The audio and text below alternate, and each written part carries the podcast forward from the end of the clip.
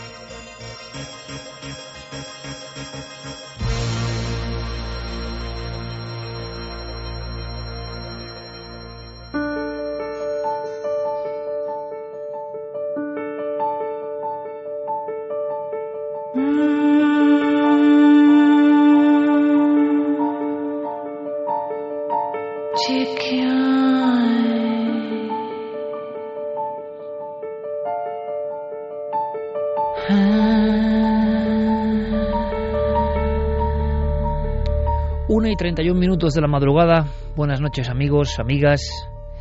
Después del fantástico programa que nos brindó nuestro equipo de guardia, aquí estamos de nuevo. Y estamos de nuevo con historias, con sensaciones, con todo tipo de enigmas que se comprimen en lo que sería nuestro menú para todos vosotros. Pero yo no me resisto a contaros algo, aunque es imposible contarlo en el inicio. Os cansaría, seguro. Pero por lo menos, porque a mí me ha impresionado, me ha llamado la atención.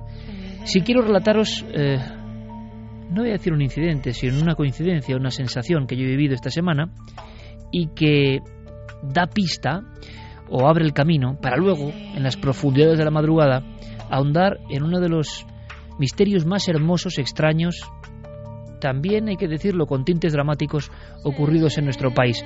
Un misterio del que yo ya sabía algo, pero como siempre nos ocurre a las gentes que hemos perseguido lo inexplicable, pues se nos cruzan en el camino, aparecen cuando uno, ¿verdad?, menos lo espera.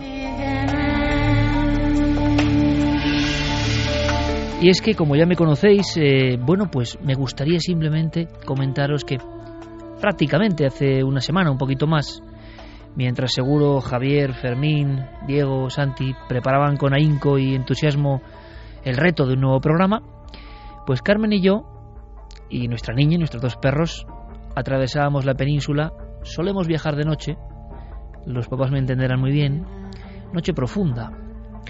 Y iba yo delante conduciendo, Carmen detrás con la niña, ambas medio adormiladas, la niña completamente dormida.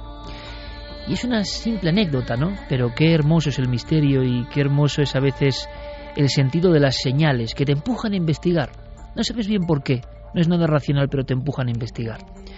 Resulta que a esto de las 3 y 10 de la madrugada, imaginaos día de, de labor, carretera absolutamente vacía y además por la zona en la que íbamos en dirección a Levante, sin un solo vehículo, oscuridad total, silencio dentro del coche, y uno de mis perros, Merlín, eh, fiel compañero, que se empieza a poner nervioso, que empieza a agitarse. En ese momento Merlín iba junto a mí en el asiento delantero, en su de copiloto prácticamente, atado con su correa, y yo le veía que miraba al exterior constantemente. Un exterior silencioso, oscuro, sin una luz. Y ya el momento empieza a ser un poco molesto, no inquietante ni mucho menos, molesto, porque pienso que incluso va a despertar a las otras dos viajeras y al otro pequeño perro atado, un perrito eh, más joven que él y que va dormido atrás. Y entonces yo digo, bueno, pues será que este can amigo quiere hacer sus necesidades, evidentemente. Una cosa cotidiana, normal, ¿no? Y yo me desvío por una carretera y a veces, y los amigos y amigas que conducen lo saben perfectamente, tal y como están vertebradas las carreteras, las modificaciones, es bastante sencillo salir de lo que es una autovía, una autopista, meterte por unos caminos buscando algunas indicaciones y de pronto luego al regresar uno toma otro camino o no sabe muy bien qué ha hecho, en fin, que pasa varios kilómetros por esa España de caminos secundarios que por fortuna todavía existe. Esos caminos secundarios donde muchas veces, tantas veces, ¿no? se aparece el misterio, se cruza nuestro camino. Bueno, a la entrada de un pueblo que a mí me pareció muy misterioso, pero ya sabéis que yo en eso, en fin, casi todo me parece misterioso, ¿no? Por fortuna o por desgracia. Hacia las tres y cuarto de la madrugada ya, veo que en ese pueblo de La Mancha, casi limítrofe ya eh, con la provincia de Murcia, observo que todo el mundo duerme, evidentemente, que no hay un alma, esa calle con luz mortecina, vacía, unos pocos coches, ni siquiera un perro solitario, un animal, nadie, nada. Pero mi pequeño Merlín sigue inquieto. Parece que no quiere estar exactamente allí. Me lleva hacia un lugar. Seguramente por algún olor, por alguna circunstancia.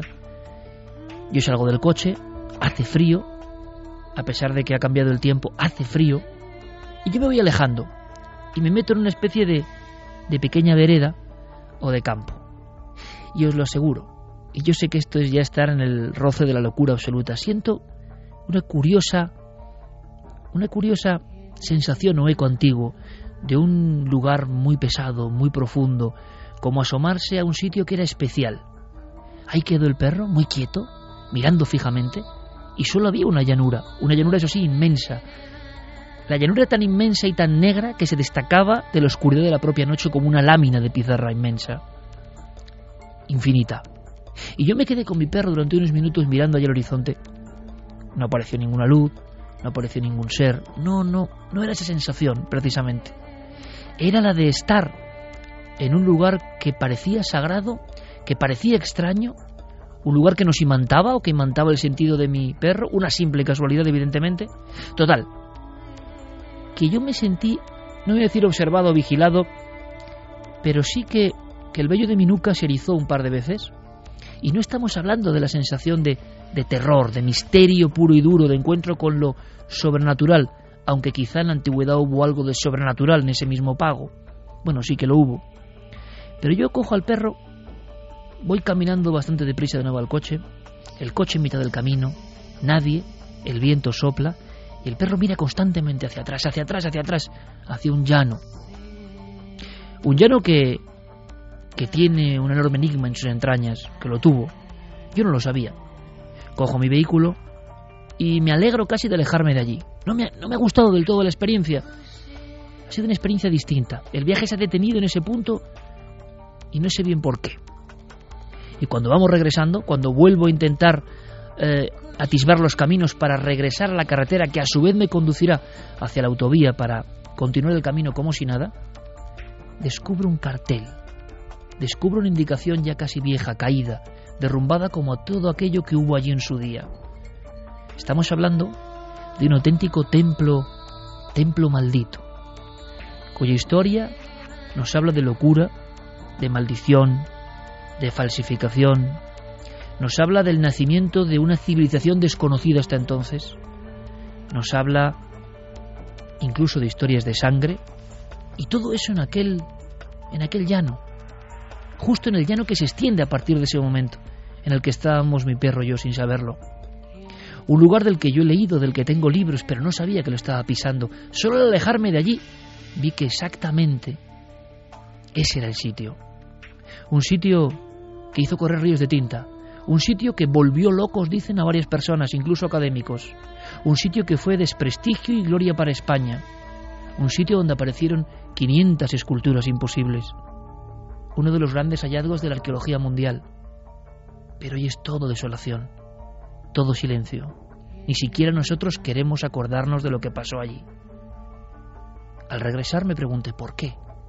Y quizá esta noche, en la tercera hora, podamos descorrer el tupido velo de lo que pasó en ese llano, en ese cerro nuestro, donde efectivamente, por increíble que parezca, una cultura desconocida, remotísima, se hacía presente como levantándose de su propio sepulcro. Seguramente mi perro Merlín no sabía que yo iba a hablar de este lugar hoy esta noche, pero él con su fino instinto, casualidad o no, me llevó hasta ese lugar, me ha hecho indagar, me ha hecho rebuscar, como diciéndome que en el misterio había mucho más misterio, Y lo hay. Y esta noche si me aguantáis, esta noche si estáis con nosotros, esta noche después de la actualidad, os invito al Templo Maldito, en España, no muy lejos, aquí al lado.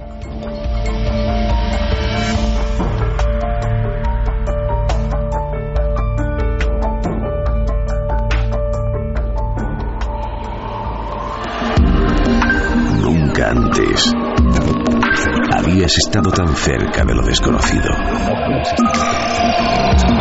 Milenio 3. Cadena Ser.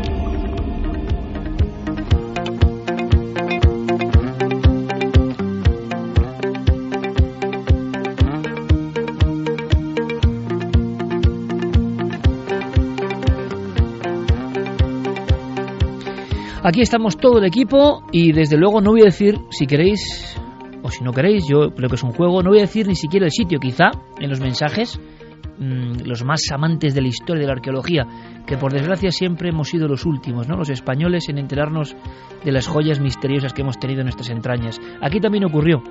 Incluso Santiago Camacho, Santi, buenas noches. Buenas noches, Iker. Le gustará saber, compañero Santi, enhorabuena, gracias por, por Mm, bueno, cumplir también el expediente con todo el equipo, gracias. Ahora ¿Eh? estoy un poquito menos estresado que la semana pasada, o sea que bien. La radio es que es para disfrutarla siempre. Eh, pues sabrás, Santi, hablamos de... También es casualidad, ¿no? Justo era 150 años del hallazgo, nadie se ha acordado ni se va a acordar de esto que os vamos a contar en la tercera hora, pero que hubo hasta teorías de la conspiración. Hubo hasta teorías por piezas falsas, falsificadas, y hay quien dijo en aquel tiempo que eran ciertos extranjeros del Louvre quienes habían humillado aquellas, modificado, variado, falseado aquellos hallazgos para dar un gran varapalo a la arqueología y la historia española, porque los franceses, como tantas otras veces hay que decirlo, no iban a admitir que en el corazón de España había una cultura mucho más antigua, más remota y más misteriosa es que es una constante histórica entre lo poco que nos queremos tradicionalmente nosotros mismos y lo mal que nos han querido también tradicionalmente allende nuestras fronteras, pues eh, han pasado estas cosas. El ejemplo más claro es el que más de cerca te toca y el que sé que te toca la fibra, que es el de Altamira. Pues esto es parecido. Pues exactamente lo mismo. Es una constante en la historia de, de nuestra propia identidad, curiosamente, de la búsqueda de, de qué es lo que significa eh, vivir en esta curiosa y misteriosa piel de toro y que bueno, muchas veces hemos sido nosotros mismos los que nos hemos puesto palos en las ruedas. Va a ser un ejemplo clave, pero por cierto, Santiago, hablando de actualidad, se está comentando que hay unos españoles que se han apuntado en esa especie de misión a Marte sin retorno.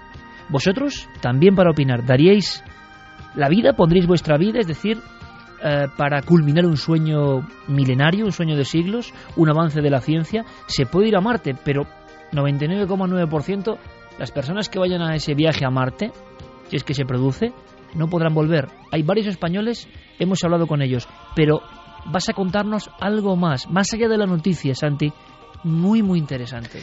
Claro, porque imaginaos, todo esto queda muy bonito, expuesto en los titulares, una aventura, viajar a Marte, vivir el resto de tu vida en otro planeta, pero imaginaos las, con, las consecuencias psicológicas de que durante el resto de la vida, el resto de la vida es mucho tiempo, tu universo se circunscribe a otras 19 personas, las mismas 19 caras, las mismas 19 caras que sabes que vas a ver hasta el día que uno de esos compañeros ponga la cruz en tu sepultura sometido a un estrés constante. De tu trabajo no solamente depende tu sueldo, que vivas mejor o peor, depende tu vida, depende tu supervivencia y la de tus compañeros. Un día tras otro, un año tras otro. ¿Qué consecuencias psicológicas, a qué se van a tener que enfrentar esas personas si realmente dentro de un par de décadas están viviendo, están cometiendo esa aventura tremenda en la superficie del planeta rojo. Pues hay precedentes, hay estudios, ha habido experimentos y sabemos un poquito de qué va a pasar en esas mentes. De la historia secreta y sagrada a la mente humana y al espacio. Hablaremos, por supuesto, enseguida conectamos con Diego Marañón de una cosa que os va a apasionar. Me comentaba el buen amigo Diego que cree que en España nunca se ha hablado de esta historia el título, digamos, de esta parte del dossier, y de verdad que es forteano, keliano, nos metemos en los misterios más bizarros, más increíbles seguramente para la mente racional, pero quizá, quizá por ello, los más reales, los más auténticos, los más profundos. El visitante de Van Meter. ¿Habéis oído hablar de él alguna vez? Javi Pérez Campos, compañero, buenas noches. Buenas noches, Iker. Lo que pocas personas saben, estoy seguro, es que en España hemos tenido este tipo de casos forteanos y los vamos a recordar por lo menos testimonios.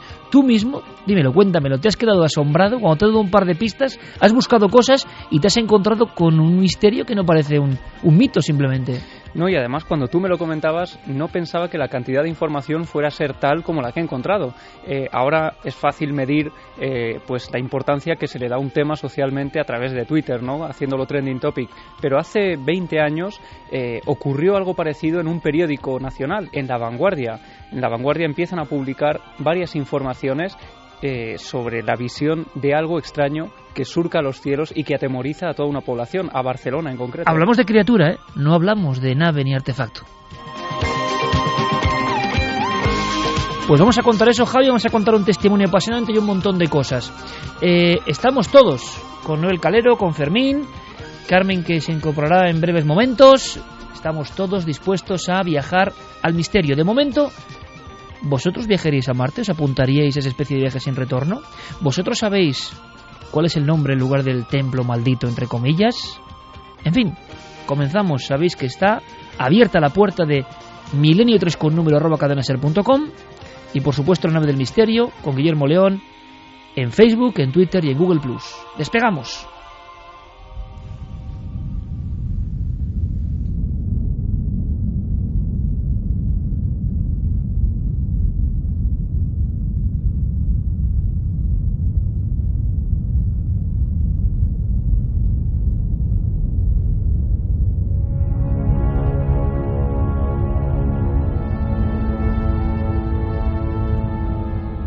Música que pone Noel acompaña habitualmente es sombra de ciertas historias ya de por sí sombrías. Tengo aquí un dibujo hecho a bola pluma que puede ser el retrato robot de una figura que hace 110 años, 110 años, ¿por qué hablamos ahora de eso? No solo por el aniversario, sino por un nuevo estudio histórico sorprendente.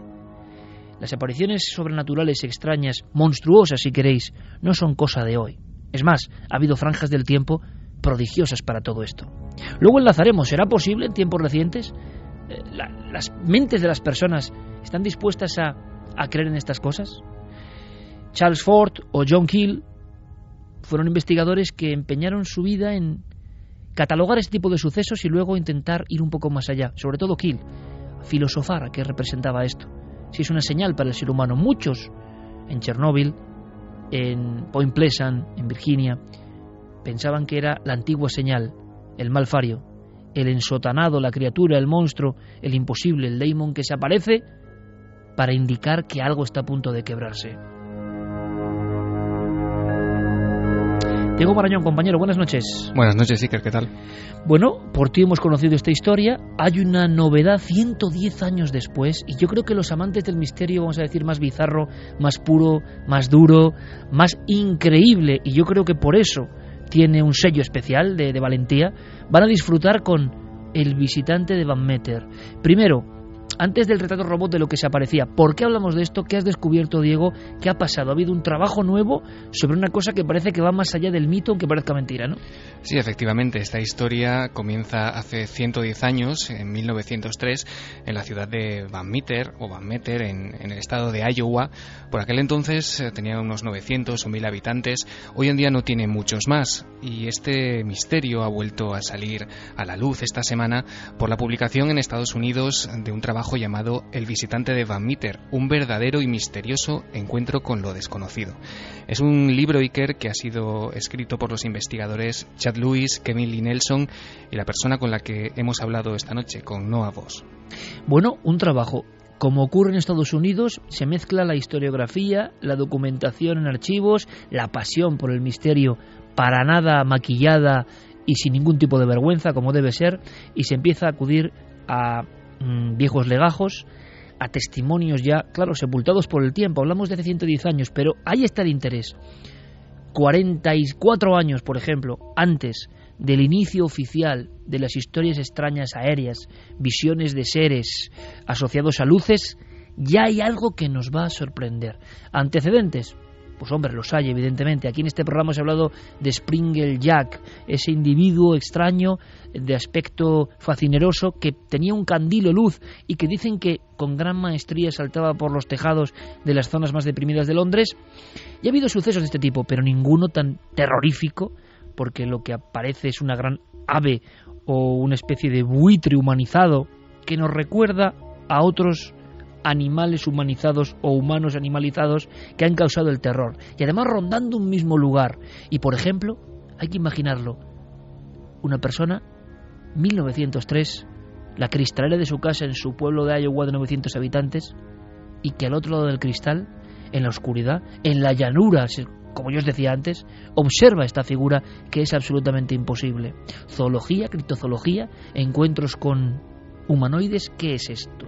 Hacemos un primer retrato robot, eh, nos ponemos un poco en la piel de aquellos que asistieron a las apariciones, no una, ni dos, ni cinco, sino muchas más de Van Meter, y nos cuentas un poco este hombre, mm, ¿por qué se ha metido en esta historia, Diego? Es decir, estos, estos investigadores, ¿por qué ahora de repente se ponen a investigar un caso que es absolutamente desconocido? Bueno, precisamente esa es una de las razones para, para intentar abordar ¿no? este misterio. Ellos descubrieron en un antiguo periódico de esa localidad, de Van Meter, un pequeño recorte, un pequeño apunte sobre este asunto y se dieron cuenta que era un caso, eh, como tú dices, forteano, pero absolutamente desconocido tanto en Estados Unidos como, por supuesto, en el resto del mundo. Todo empieza Iker en el otoño de 1903. Es entonces cuando algunos de los eh, más respetados ciudadanos de ese pequeño pueblo de Van Meter eh, se encuentran con, eh, empiezan a encontrarse con cosas que se salen de lo normal. El primer encuentro no necesariamente tiene que ver con una figura ni con una criatura. La primera vez que ocurre algo raro en el pueblo es cuando uno, un vecino de esa localidad, eh, apellidado Griffith, eso es lo que han encontrado estos investigadores, se da cuenta que en el tejado de uno de los edificios de Van Meter aparece una extraña luz, una luz que esta persona que está acostumbrada a pasear de noche por esas calles, esa luz nunca ha estado ahí. Y a partir de entonces comienza una historia que lleva sepultada 110 años. Todo empieza así como nos cuenta Noah Boss. La criatura fue avistada por primera vez por un hombre apellidado Griffith. Esa primera vez le llamó la atención una luz inusual que venía del tejado de uno de los edificios. La noche siguiente el doctor Olcott estaba durmiendo en su oficina cuando le sobresaltó un resplandor brillante que se estaba colando en su habitación. Saltó de la cama, cogió su rifle y corrió al exterior describió lo que se encontró como una criatura alada, con un cuerno saliendo del centro de su cabeza, del que parecía salir un haz de luz. Al día siguiente el cajero del banco, Peter Dunn, vio a la criatura y la describió del mismo modo, incluyendo las alas y el cuerno del que salía aquella especie de resplandor.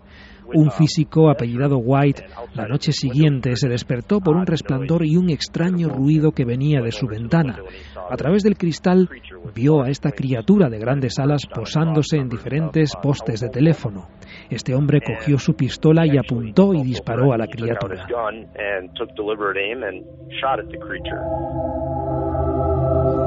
Hace 110 años, otoño de 1903, el retrato robot es como un gran murciélago o un ser alado o un ser envuelto en una capa. Podría ser algún tipo de gran murciélago, dirían los zoólogos, evidentemente, porque los hay de un tamaño descomunal.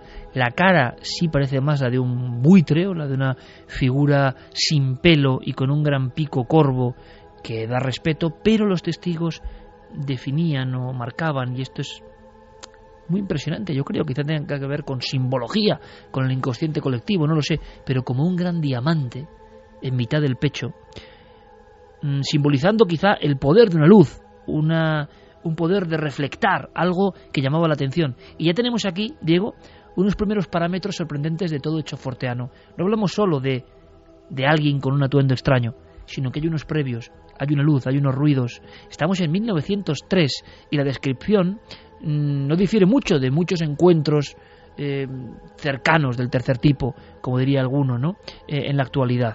Pero las investigaciones prosiguen y estos eh, hombres que han rescatado la historia un siglo después se dan cuenta de que hubo personas vivas de ese pueblo, de Van Meter, que llegaron a intentar capturar, vamos a decir así, no solo la criatura, sino sus pisadas, sus huellas, como quizá prueba para saber que no estaban alucinando o eran víctimas ¿no? de una especie de histeria colectiva.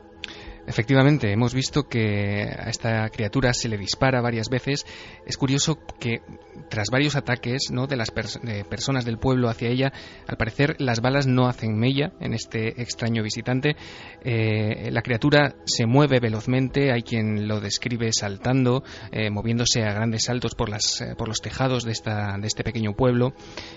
Todos coinciden en que deja una especie de olor repulsivo por allá por donde pasa que despide una luz cegadora desde, ese, esa especie de cuerno que hemos dicho en su cabeza. Y como dices, el punto en el que la historia parece llegar eh, a algo que lo cambia todo es cuando el rumor eh, da paso a algo más físico, cuando el cajero del banco de, de la ciudad, Peter Dunn, del que ya nos ha hablado Noah Voss, logra hacer un molde de yeso de las huellas de, de esta especie de monstruo. Nos lo cuenta el autor del libro.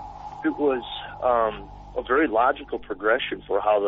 Creo que la reacción de los habitantes de la ciudad siguió una progresión muy lógica. La primera noche, que probablemente fuera del avistamiento de Griffith, o eso creemos tanto yo como los otros coautores del libro, Chad Lewis y Kevin Nelson, simplemente se vio una luz. Así que en ese momento solo era una de esas cosas extrañas que a veces uno ve, lo comenta con los amigos el día siguiente y ya está. Pero la noche siguiente, el doctor Olcott el médico de la ciudad tuvo un encuentro mucho más extraño en el que ya vio a la criatura desde su ventana, con una luz blanca que salía de él. El doctor salió fuera con su arma y vio el cuerno, las grandes alas de murciélago. Creo que es en ese punto cuando la historia empieza a cobrar magnitud y cuando los habitantes de la ciudad pasan a estar confusos primero un poco asustados después y aterrorizados al final. Había una extraña criatura, el visitante de Van Meter, apareciendo en mitad de la noche con una luz saliendo de un cuerno y con una aparente inmunidad a las balas. Al final de la semana había puro terror, cosa que no es de extrañar.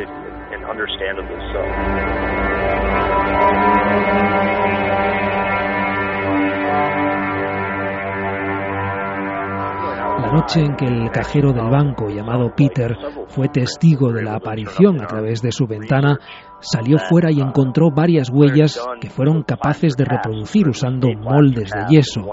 Él las describió como huellas con tres dedos, algo similar a las huellas de un perodáctilo, que muchas aves de hoy en día conservan. Por supuesto, esas reproducciones de las huellas de la criatura se han perdido, desgraciadamente. Uh, Casos batidas en busca de esta especie de criatura infernal, porque ahora nos comentarás, Diego, la interpretación popular, evidentemente, en aquella América profunda de 1903. Pero a mí me causa escalofrío sincero el hecho de estar viendo unos retratos, ¿no? Eh, gracias a las diferentes versiones de los testigos de la época. Y es que, ¿cómo se puede definir a un ser enlutado, a un ser envuelto en una especie de tela oscura, con un acabado que le da aspecto de capa o de sayal, pues evidentemente si va volando a las de murciélago, eh, donde vemos un cuerno que nos puede parecer, la descripción, la palabra cuerno mitológico, es más bien una protuberancia, una deformidad, no es tanto un cuerno picudo ni mucho menos, sino como un abombamiento de la cabeza, y luego esa luz poderosa en el pecho. Depende del tiempo y depende del momento y depende, como diría Jacques Vallée, de quién lo ve y en qué tiempo lo vea. Pero yo estoy observando ahora mismo, mm, contemplando, digamos, ese dibujo, hechos que han ocurrido, por ejemplo, en España, es increíble. 1966 hay un caso rarísimo en Córdoba, en la provincia de Córdoba, donde eh, varios testigos aseguran ver un, un ser, bueno, en realidad más de un ser, pero volador, algo que les aterra cerca de una serranía, la descripción es casi idéntica, y no se ve muy bien si es un ser zoológico, pero les parece humano, les mide y ellos creen que es humano. ¿Es una alucinación? Claro, la psiquiatría y la racionalidad nos dirán que sí. Ahora, ¿qué buscaban esas personas? ¿Por qué cuentan esto? ¿Qué es lo que vieron? ¿Algún tipo de animal puede generar esta sensación tan profunda de miedo psíquico, que es lo que describen los testigos con exactitud? Voy más allá. hace muchos años, hace más de 20 años, yo mismo pude investigar y entrevistar a los últimos testigos de una historia que se llamó El Duende de Ladrillar, en la comarca de las Urdes, y la descripción, Diego, es idéntica a lo que tú decías. Se paraban algunos riscos, dejaba un olor repulsivo, era un animal que nunca se ha visto, si es que era un animal, estaba enfundado, enfundado en una capa con la que se cubría, a veces mostraba una luz o un chillido, y me acuerdo perfectamente, como si fuese hoy, en las puertas del Camposanto donde todo ocurrió, Serafina Bejarno Rubio, que me contaba que daba una especie de revoliteo y siempre acababa en el Camposanto, con lo cual dio un aspecto mucho más fúnebre a todo eso.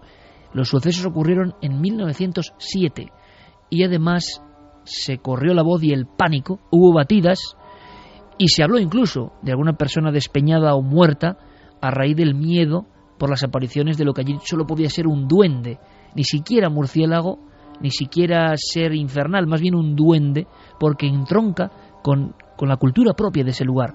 Si vamos a la descripción que hacen estos historiadores o investigadores y vamos a lo que cuenta Diego, es un calco exacto. Aunque hay que decir, Diego, en aquel momento la aparición de algo satánico más que animal es lo primero que, que hizo crear el auténtico miedo y la angustia en aquellos pobladores, ¿no? Claro, la cultura, la religión, las creencias de la sociedad por aquel entonces hicieron que, por ejemplo, la maestra de la escuela local de Van Meter asociara casi inmediatamente la aparición de aquella figura, de aquella criatura con grandes alas, eh, con la presencia del mismísimo demonio. No fue la única, porque un periódico local, Iker, el 3 de octubre de 1903, decía eh, literalmente que eh, pensaban, por el ruido que hacía esta criatura, que Satanás y su regimiento de diablos se preparaban para subir a la superficie a dar batalla. Porque además, como hemos escuchado a este investigador, varias apariciones tuvieron lugar en la boca de una mina. Sí, efectivamente. Van Meter tiene una fábrica de, ladrillos, una vieja adobería que está situada cerca de una vieja mina y es allí donde la mayoría de los hombres de, la población por aquel entonces se habían arremolinado con sus armas, con sus rifles, porque eh, los trabajadores de la mina aseguraban que, de la boca, que de la boca de esta, de esta vieja mina eh, salían algunos ruidos extraños que coincidían con las apariciones por el pueblo de esta criatura. Como te digo, los ciudadanos siguieron el rastro de la criatura hasta esta mina abandonada y fue allí donde esta criatura se vio durante en varias ocasiones y donde se vio también por última vez.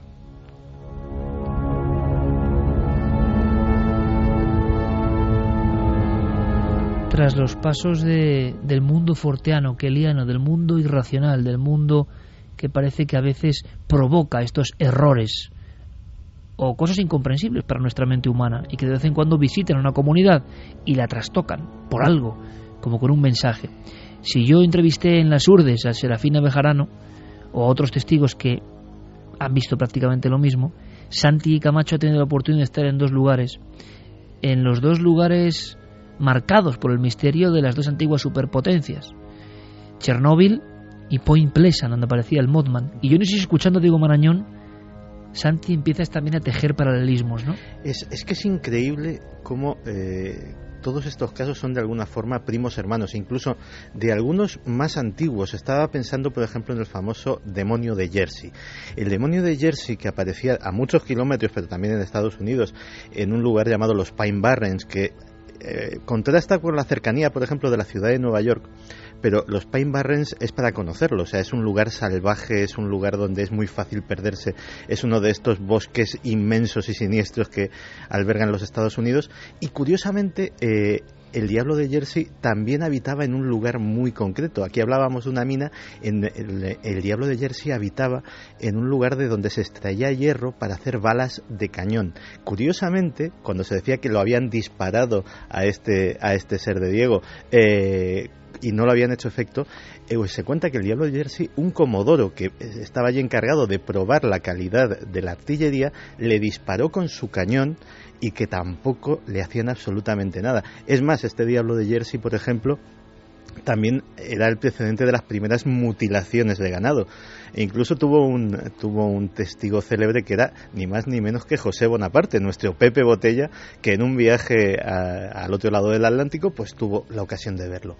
Pero desde luego sí que los paralelismos que he vivido en, en propia carne eh, son increíbles. porque el lo que el público, permíteme Santi, porque dices Point Pleasant, Modman, historia conocida para nuestros amigos del misterio, pero por ejemplo en Chernóbil, quizá el público, nuestros amigos no lo sepan, había uno de estos pájaros de mal agüero. Sí, la lástima es que eh, la práctica totalidad, o sea, los, testimonios que pude obtener eran testimonios de segunda mano porque, curiosamente, la práctica totalidad de testigos del pájaro negro de Chernóbil, que empezó a manifestarse apenas un mes antes, eh, a, principios de, a principios de abril de 1986, empezó a manifestarse por la zona, por Pripyat, una especie de pájaro negro gigantesco que eh, acosaba de alguna forma a los técnicos de la central, eh, que incluso eh, tenía, pues, eh, les hacía, les provocaba pesadillas.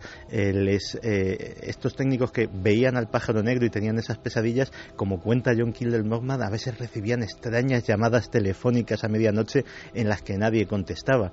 Pues la práctica totalidad de testigos directos del pájaro negro de Chernóbil murieron a consecuencia del accidente nuclear. Y sabemos también, luego contra Santiago, que en el caso de Point Pleasant todo acabó con una tragedia en mitad del pueblo y las personas interpretaron que eso era un visitante o era la propia energía condensada, un egregor que dicen los sabios, ¿no? Por el miedo, la quebradura en el inconsciente colectivo, el saber sin saberlo que puede ocurrir algo tremendo, ¿no? Y curiosamente otro paralelismo, el caso de Point Pleasant empezó también con luces en el cielo. Al principio ya estábamos en los años 60, ya el concepto de ovni se conocía, ya no era un, o sea, era un misterio, pero era un misterio, digámoslo así, identificado o etiquetado. Y eh, en los reportes del periódico local de unos meses antes de que empezase a verse la criatura, pues sí que se, eh, había testimonios de que alguien había visto pues eh, luces cruzando los cielos de Point Pleasant, de toda la comarca, atravesando el, el río Jayo y efectivamente pues unas semanas después empezó a verse empezó a tenerse los primeros testimonios del ser que también tenía un lugar específico para aparecerse que era la llamada área TNT que era un inmenso polvorín donde se guardaba munición de la Segunda Guerra Mundial y que era digámoslo así el hogar de, esta criatura. Em, mismo aspecto prácticamente. Seguramente un esquema mm, idéntico y que luego los testigos claro según sea el tiempo según sea la creencia van modificando pero hay más, llega a haber auténtico pánico, hay una reacción popular y un miedo que se va extendiendo y yo creo que ninguna de las almas de aquel remoto lugar en el corazón de Iowa pues eh, pudieron estar tranquilas en aquellos días hasta que se produjo esa última aparición donde incluso eh, la gente arremolinada creyó ver dos figuras. Pero hubo, y nos lo va a contar el especialista Diego, un momento y hablamos de, para algunos quizá un experimento sociológico, un miedo, que también se ha comentado, de un increyendo que también es digno de tener en cuenta, digno de ser analizado, ¿no? Claro, porque como te mencionaba antes, eh, la cosa pasó de el testimonio de algunos eh, lugareños sobre luces, sobre bueno extraños ruidos. Después eh, aparece la criatura, hay testimonios que ya la describen físicamente. A continuación, con el paso de los días, empiezan a aparecer bueno esos disparos, esos ataques directamente sobre sobre esta especie de monstruo. Y como te digo, los ciudadanos, digamos que acorralan o creen sitiar a esta especie de criatura en la vieja mina del pueblo van, eh, se acercan hasta el lugar en dos ocasiones, Iker. En la primera de ellas, eh, digamos que eh, se preparan para, bueno, para acabar con esta especie de monstruo, pero al llegar se encuentran con que con que esta especie de, pájaro o de ave extraña despide una especie de flash de luz, de fogonazo a través de esa protuberancia en su cabeza que deja literalmente paralizados de terror a todos estos ciudadanos y huyen despavoridos sabiendo lo que se van a encontrar es a la mañana siguiente cuando regresan con todas sus armas bien armados para acabar con él y ocurre lo que nos cuenta Noah Vos. The last time would have been um, likely uh, La última vez que se le vio fue casi seguro el 4 de octubre de 1903. Esa es la fecha que hemos determinado a partir de diversos documentos. La aparición tuvo lugar ese sábado por la mañana de primeros de octubre, cuando dos criaturas aparecieron en la misma.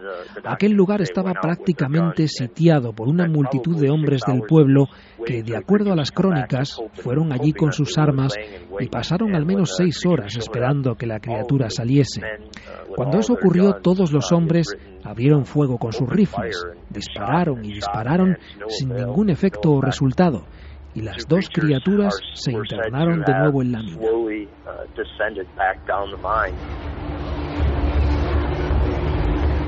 Dos y diez, Milenio 3 en la cadena SER, Santiago Camacho rápidamente hacía como un paralelismo y ponía, abría las manos y las cerraba muy rápidamente como un efecto de flash. ¿Por qué, Santi? Los ojos rojos del Mothman que también eh, eh, destelleaban y era precisamente, a veces algunos testigos era lo único que podían recordar con claridad, que aquello tenía unos ojos rojos luminosos que emitían una luz propia y que era lo que más llenaba de terror a aquellas personas. Eh, una especie como de, de alerta, de, de señalización de balizamiento, de decir aquí estoy yo, de señal luminosa para hacerse presente. Claro, evidentemente, 1903, eh, o el Modman es una copia de esta historia, o estas historias han pasado siempre, o ha habido mucha fenomenología que desconocemos. Estamos en el mundo de lo forteano, en el mundo de lo increíble. Estados Unidos y todo el mundo Em, se convierten en un lugar donde ocurren al parecer estas cosas o por lo menos se cuentan estas cosas. Y en la prensa eh, aparece el temor de estas gentes con nombres y apellidos, documentos. Ahora, imagino que también estos investigadores de la historia local han especulado con la posibilidad de que fuese un fraude, por lo increíble que parece todo esto. Diego. Sí, le hemos, preguntado por eso porque, como dices, en la prensa se reflejó el temor y no solo el temor, también el malestar de muchos vecinos que veían como el nombre de su ciudad, de Van Meter, se veía asociado a esta especie de apariciones o de, bueno, de hechos forteanos que eh, granjeaban a, este pequeño pueblo una malísima reputación. Evidentemente, la sombra del fraude eh, sigue revoloteando 110 años Nunca mejor dicho. Por este caso, efectivamente, y sobre eso también nos hablaba nuestro invitado. Nuestro libro, El visitante de Van Meter, tiene 250 páginas y uno de los capítulos a los que dedicamos más atención es aquel que aborda la posibilidad de que fuese un fraude. En mi opinión personal, y resumiendo mucho, sí creo que al principio ocurrió algo extraño, pero al final de aquella semana puede que a alguien le interesara perpetuar un engaño. Quizá fuera alguien del pueblo que por diversión se disfrazó con una capa para asustar a la gente y hacer de la historia algo mucho más exagerado. Y es que en todos los casos de este tipo de encuentros con entidades sombrías y que parecen extrahumanas o no humanas, siempre cabe la posibilidad de que, se ha dicho en, en todos los casos españoles, Saucedilla, Vegas de Coria, Escalante, en ese catálogo extraño de 40, 50 casos Valverde de Leganés, muy parecidos, Isla, eh, se habla de, bueno, y si algún vecino, incluso en algunos casos provisto de zancos, con unas capas, ¿creerá esto? Bueno, está bien. Y con una luz dentro, me imagino, con una linterna, emulando al mítico Springer Jack, más antiguo todavía. Pero no dice, ¿y los disparos, por ejemplo? ¿Cómo algo, alguien no es herido por disparos, por balazos, Claro, esto es difícil de creer hoy en día, está clarísimo y, y desde luego parecen casos de otro tiempo. Sabemos que en el siglo XIX, principios del XX, hubo muchas historias de este tipo. Hemos hablado con personas que aseguran que han visto algo similar. La propia interpretación y descripción va variando con el tiempo.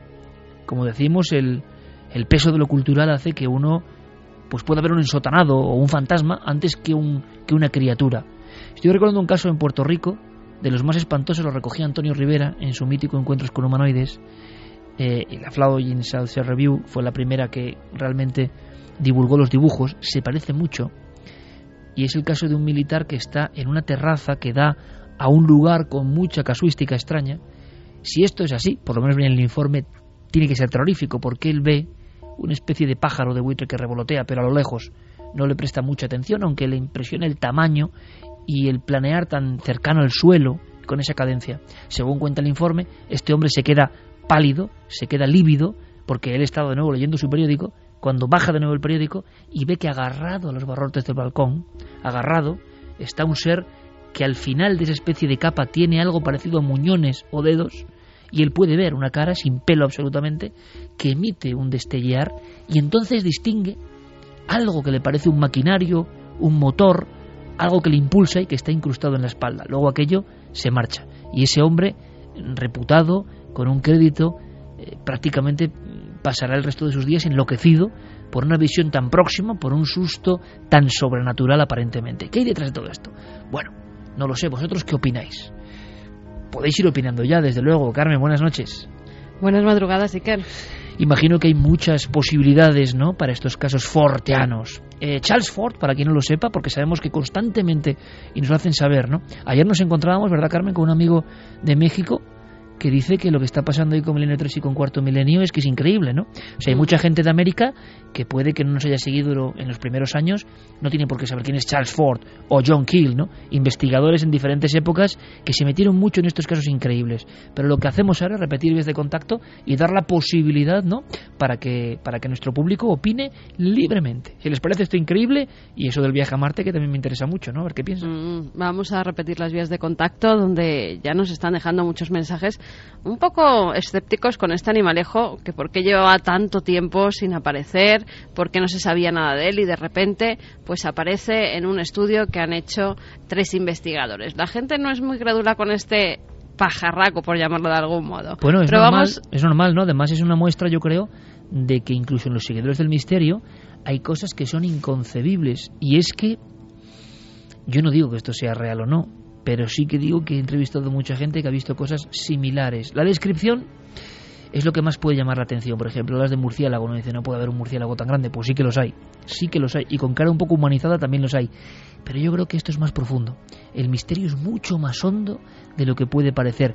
Y esto es una buena muestra para ver cómo hay misterios que ya no son creídos. Que quizá es la mejor arma para lo que mueve el misterio más hondo, ¿no? Claro, es que, eh, y no quiero ser pesado con esto del Mothman, pero hay una cosa que es eh, muy ilustrativa. Yo que, eh, llegué a Point Pleasant pensando que lo del Mothman podía ser un invento, podía ser... Un mito, una leyenda moderna, como puede ser. Algo inflado para provocar que hubiera más turismo en, en, la pequeña ciudad. Yo cuando llegué a Point Pleasant, pues pregunté, bueno, del Mothman, ¿quién me puede informar? No, hay un museo y tal. Pero alguien me dijo, si quieres saber la verdad, ve al restaurante de Caroline Harris. Eh, eso es una especie de cápsula del tiempo. El público es todo muy veterano, son gente, son gente mayor. Y básicamente se ha convertido en una especie de refugio de los supervivientes del Mothman. Claro, allí hablé con gente que mm, desde que vio aquello en 1966 no conduce, que es incapaz de salir de su casa de noche. Sobre todo me llamó la atención eh, una entrevista con una mujer, Hazel. Hazel eh, me contaba su experiencia personal, cómo el ser les había perseguido a ella y a su novio, cómo había trepado al techo de su coche en marcha. Y yo simplemente pues la escuchaba, la preguntaba y cuando acabó la entrevista, Hazel, que ya es eh, una mujer muy mayor, me cogió las manos y con lágrimas en los ojos me dijo gracias. Y era gracias simplemente porque me has escuchado con respeto y porque has, eh, me has creído. Y a mí me parece muy interesante el sondeo, Carmen, porque hay misterios que ya no son creíbles. Yo creo que, por ejemplo, los propios encuentros con humanoides, que si hiciésemos este programa hace 30 años sería perfectamente asumible, la sociedad ha ido por otro lado. E incluso las personas que creen, y con toda la honestidad, por supuesto, interesarse por el misterio, ya ponen unas barreras, esto no me lo creo, esto no. Yo, yo lo digo, y es opinión mía personal, por supuesto, al revés, cuanto más investigo, he ido por el camino contrario de muchos de mis colegas, de la inmensa mayoría. Creo que el misterio es más profundo, más hondo, más transformador, más extraordinario, más extraño de todo lo que yo creía. Y hay una cosa que une estos sucesos, todos los que hemos contado a lo largo de esta, estos 40 minutos, por ejemplo, y tantos y tantos y tantos, y lo he comentado muchas veces, el enorme contenido psíquico. Y el contenido psíquico es algo eh, que es el impacto emocional terrible, muy difícil de contar, muy difícil de verbalizar, pero que el testigo, como decía Santi, lo sufre, sabe muy bien que le ha pasado y que no le contentan las explicaciones paralelas, alucinaciones, eh, te despistaste, ibas cansado. El que lo ha vivido y lo ha visto con diferentes formas, Su impotencia es porque sabe que ya ni siquiera la gente que puede ver el misterio les puede creer. Están en el umbral de lo demasiado increíble. Y a veces, mi sensación, ojo, puedo estar perfectamente equivocado, la aparición de lo más irracional y lo más increíble es la última baza del misterio para avisarnos de que algo seguimos no controlándolo, que ellos siguen libres, demonios ángeles en la antigüedad, seres hoy, eh, para decirnos que en el fondo nuestra grandeza es muy poca, que estamos en el planeta Tierra y que viniendo de fuera de dentro, que no lo sé, siguen mostrándonos que, que tenemos una porción muy, muy corta del conocimiento. Ahora, ¿qué piensa el público? Es muy interesante. Público mucho, público joven, público que se ha incorporado en los últimos años al misterio. Pueden creer en ciertas cosas y en esto ya no. Y a mí eso me parece sumamente interesante, Carmen. Pues sí, mira, ya nos decía Sombra Norceste, por ejemplo, no creo que esos seres sean pájaros de mal agüero, más bien nos están previniendo de una desgracia, pero quizá lo hayamos olvidado. Sobre todo porque estaban comentando que el Modman, al parecer, pues siempre se aparecía antes de que hubiera una desgracia podía ser que este nuevo ser también se apareciera para dar un aviso de algo. Darvos, dice el visitante de Van Meter, parece un ser sacado de la mitología griega. Coco Fernández, quién sabe si igual que los osos invernan durante meses, puede haber criaturas que sus ciclos activos sean cada determinados años y permanezcan aletargados durante grandes periodos o viviendo en otro medio en función de ciertos cambios climáticos. ¿Difícil? ¿Imposible? Raúl Cebrián, que parece un pariente lejano de un perodáctilo. Mario Leonardo. Mira, mira, vamos a quedarnos con eso, que me parece muy interesante, Carmen. Pero dáctilo, ¿no? Algo imposible, evidentemente. Lo que se ve, lo que el cerebro, que es el que ve, cree ver, a veces no es lo que se está viendo realmente. Es más, toda la realidad no deja de ser un engaño de nuestro propio cerebro, en el que tenemos visiones comunes, evidentemente. Es imposible, aunque decir imposible ya, que un perodáctilo siga vivo, ¿no? Ahora os puedo asegurar que hay personas perfectamente cuerdas, perfectamente eh, preparadas en la sociedad, algunos incrédulos que de pronto observaron cosas increíbles en los cielos y en España. Antes hablábamos de Córdoba año 66. Ojo, que eh, esto, ese, tipo de testimonios en Estados Unidos no son, eh, no son ni siquiera mm, tan nuevos como del siglo pasado. Es que ya en las, las creencias de los indios, antes de que, llegasen los, de que llegasen los británicos, ya estaban, ya se creía en el pájaro del trueno, una ave gigantesca que muchos precisamente han asociado con un posible perodáctilo o algo parecido, que también se aparecía en determinadas circunstancias y que tampoco era un buen presagio ver al pájaro del trueno. Mira, ahora le voy a poner a Carmen, ahora nos va a contar Javi una historia tremenda, un, resumen periodístico de algo que dices, claro, yo he avisado, ¿eh? estamos en lo forteano. Para tantos amigos que dicen, hombre, es que ya casi no habléis de misterios clásicos. No, no, nosotros hablamos de misterios ya en lo hondo de vez en cuando y nos tiramos a la piscina con tremenda alegría, porque yo creo que hay, una, hay un mensaje que no acabamos de entender muy bien, de la propia naturaleza quizá, que es muy misteriosa. Pero sé que le voy a poner la carne de gallina Carmen, lo vas a ver. Porque sabes dónde hay un grabado, yo estaba pensando, Llevo 40 minutos con un grabado que me ha pasado Diego Marañón con esa luminaria, esa cabeza calva con pico y esas alas siniestras, siniestro todo. ¿Sabes dónde hay un retrato en piedra de esta figura exacta? ¿En una cueva? No. En un templo, quizá el primer templo. Y estoy mm. seguro que ahora mismo estás exactamente lo estás visualizando, ¿no? Bueno, pues en Göbekli Tepe, eh, en ese templo del que tanto hemos hablado, primer templo de la humanidad, otro imposible, en el Kurdistán, por cierto, donde los yezidi, esa secta extrañísima, idolatran a, un, una especie de ave terrible en forma de pavo real pero un poco demoníaco, para ellos es su demonio o Belcebú y que se eleva como un ser humano. Pero lo alucinante es que entre las ruinas de Gobekli Tepe, alzadas hace casi 13.000 años, hay muchos animales venenosos extraños. Y uno puede decir, bueno, allí hay un buitre. Mirándolo muy atentamente, hay varios y uno, el más poderoso, el más infernal, uno lo mira y dice, este buitre tiene algo que es un poco extraño.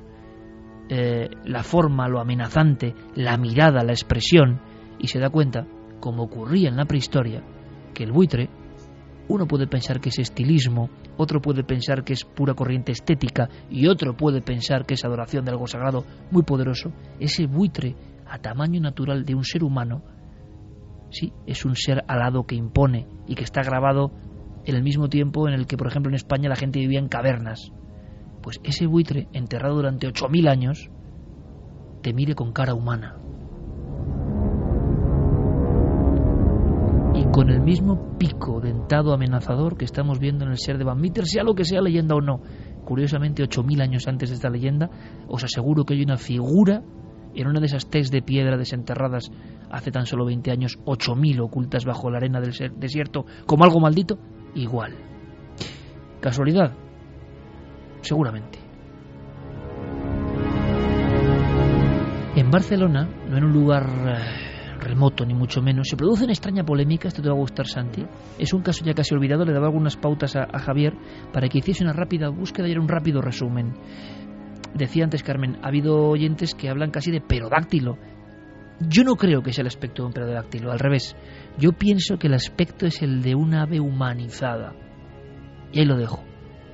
Una especie de mensaje de naturaleza aberrante, ave humanizada. Eh, pero en Barcelona hubo una polémica rarísima hace no tanto tiempo y tenemos que saber algo para completar este extrañísimo informe. Sí, ocurrió el 10 de junio de 1990. Ahí se inicia esta historia con una carta que publica La Vanguardia en ese espacio de las cartas dedicadas a, de los lectores eh, de ese periódico. Eh, esa carta va firmada por una persona que se llama Pere Carbó.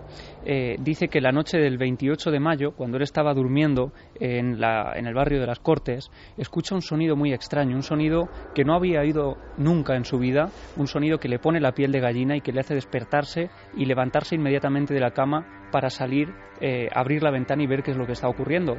Y dice que en ese momento se encuentra con un extraño ser alado de varios metros de, longitud. Él dice que de entre 3 y 5 metros, eh, por eso le llama la atención, con unas grandes alas, que está batiendo esas alas y emitiendo esos graznidos que le han despertado, y ve como varios vecinos salen también a las ventanas para mirar qué es ese ser está sobrevolando el barrio de las Cortes.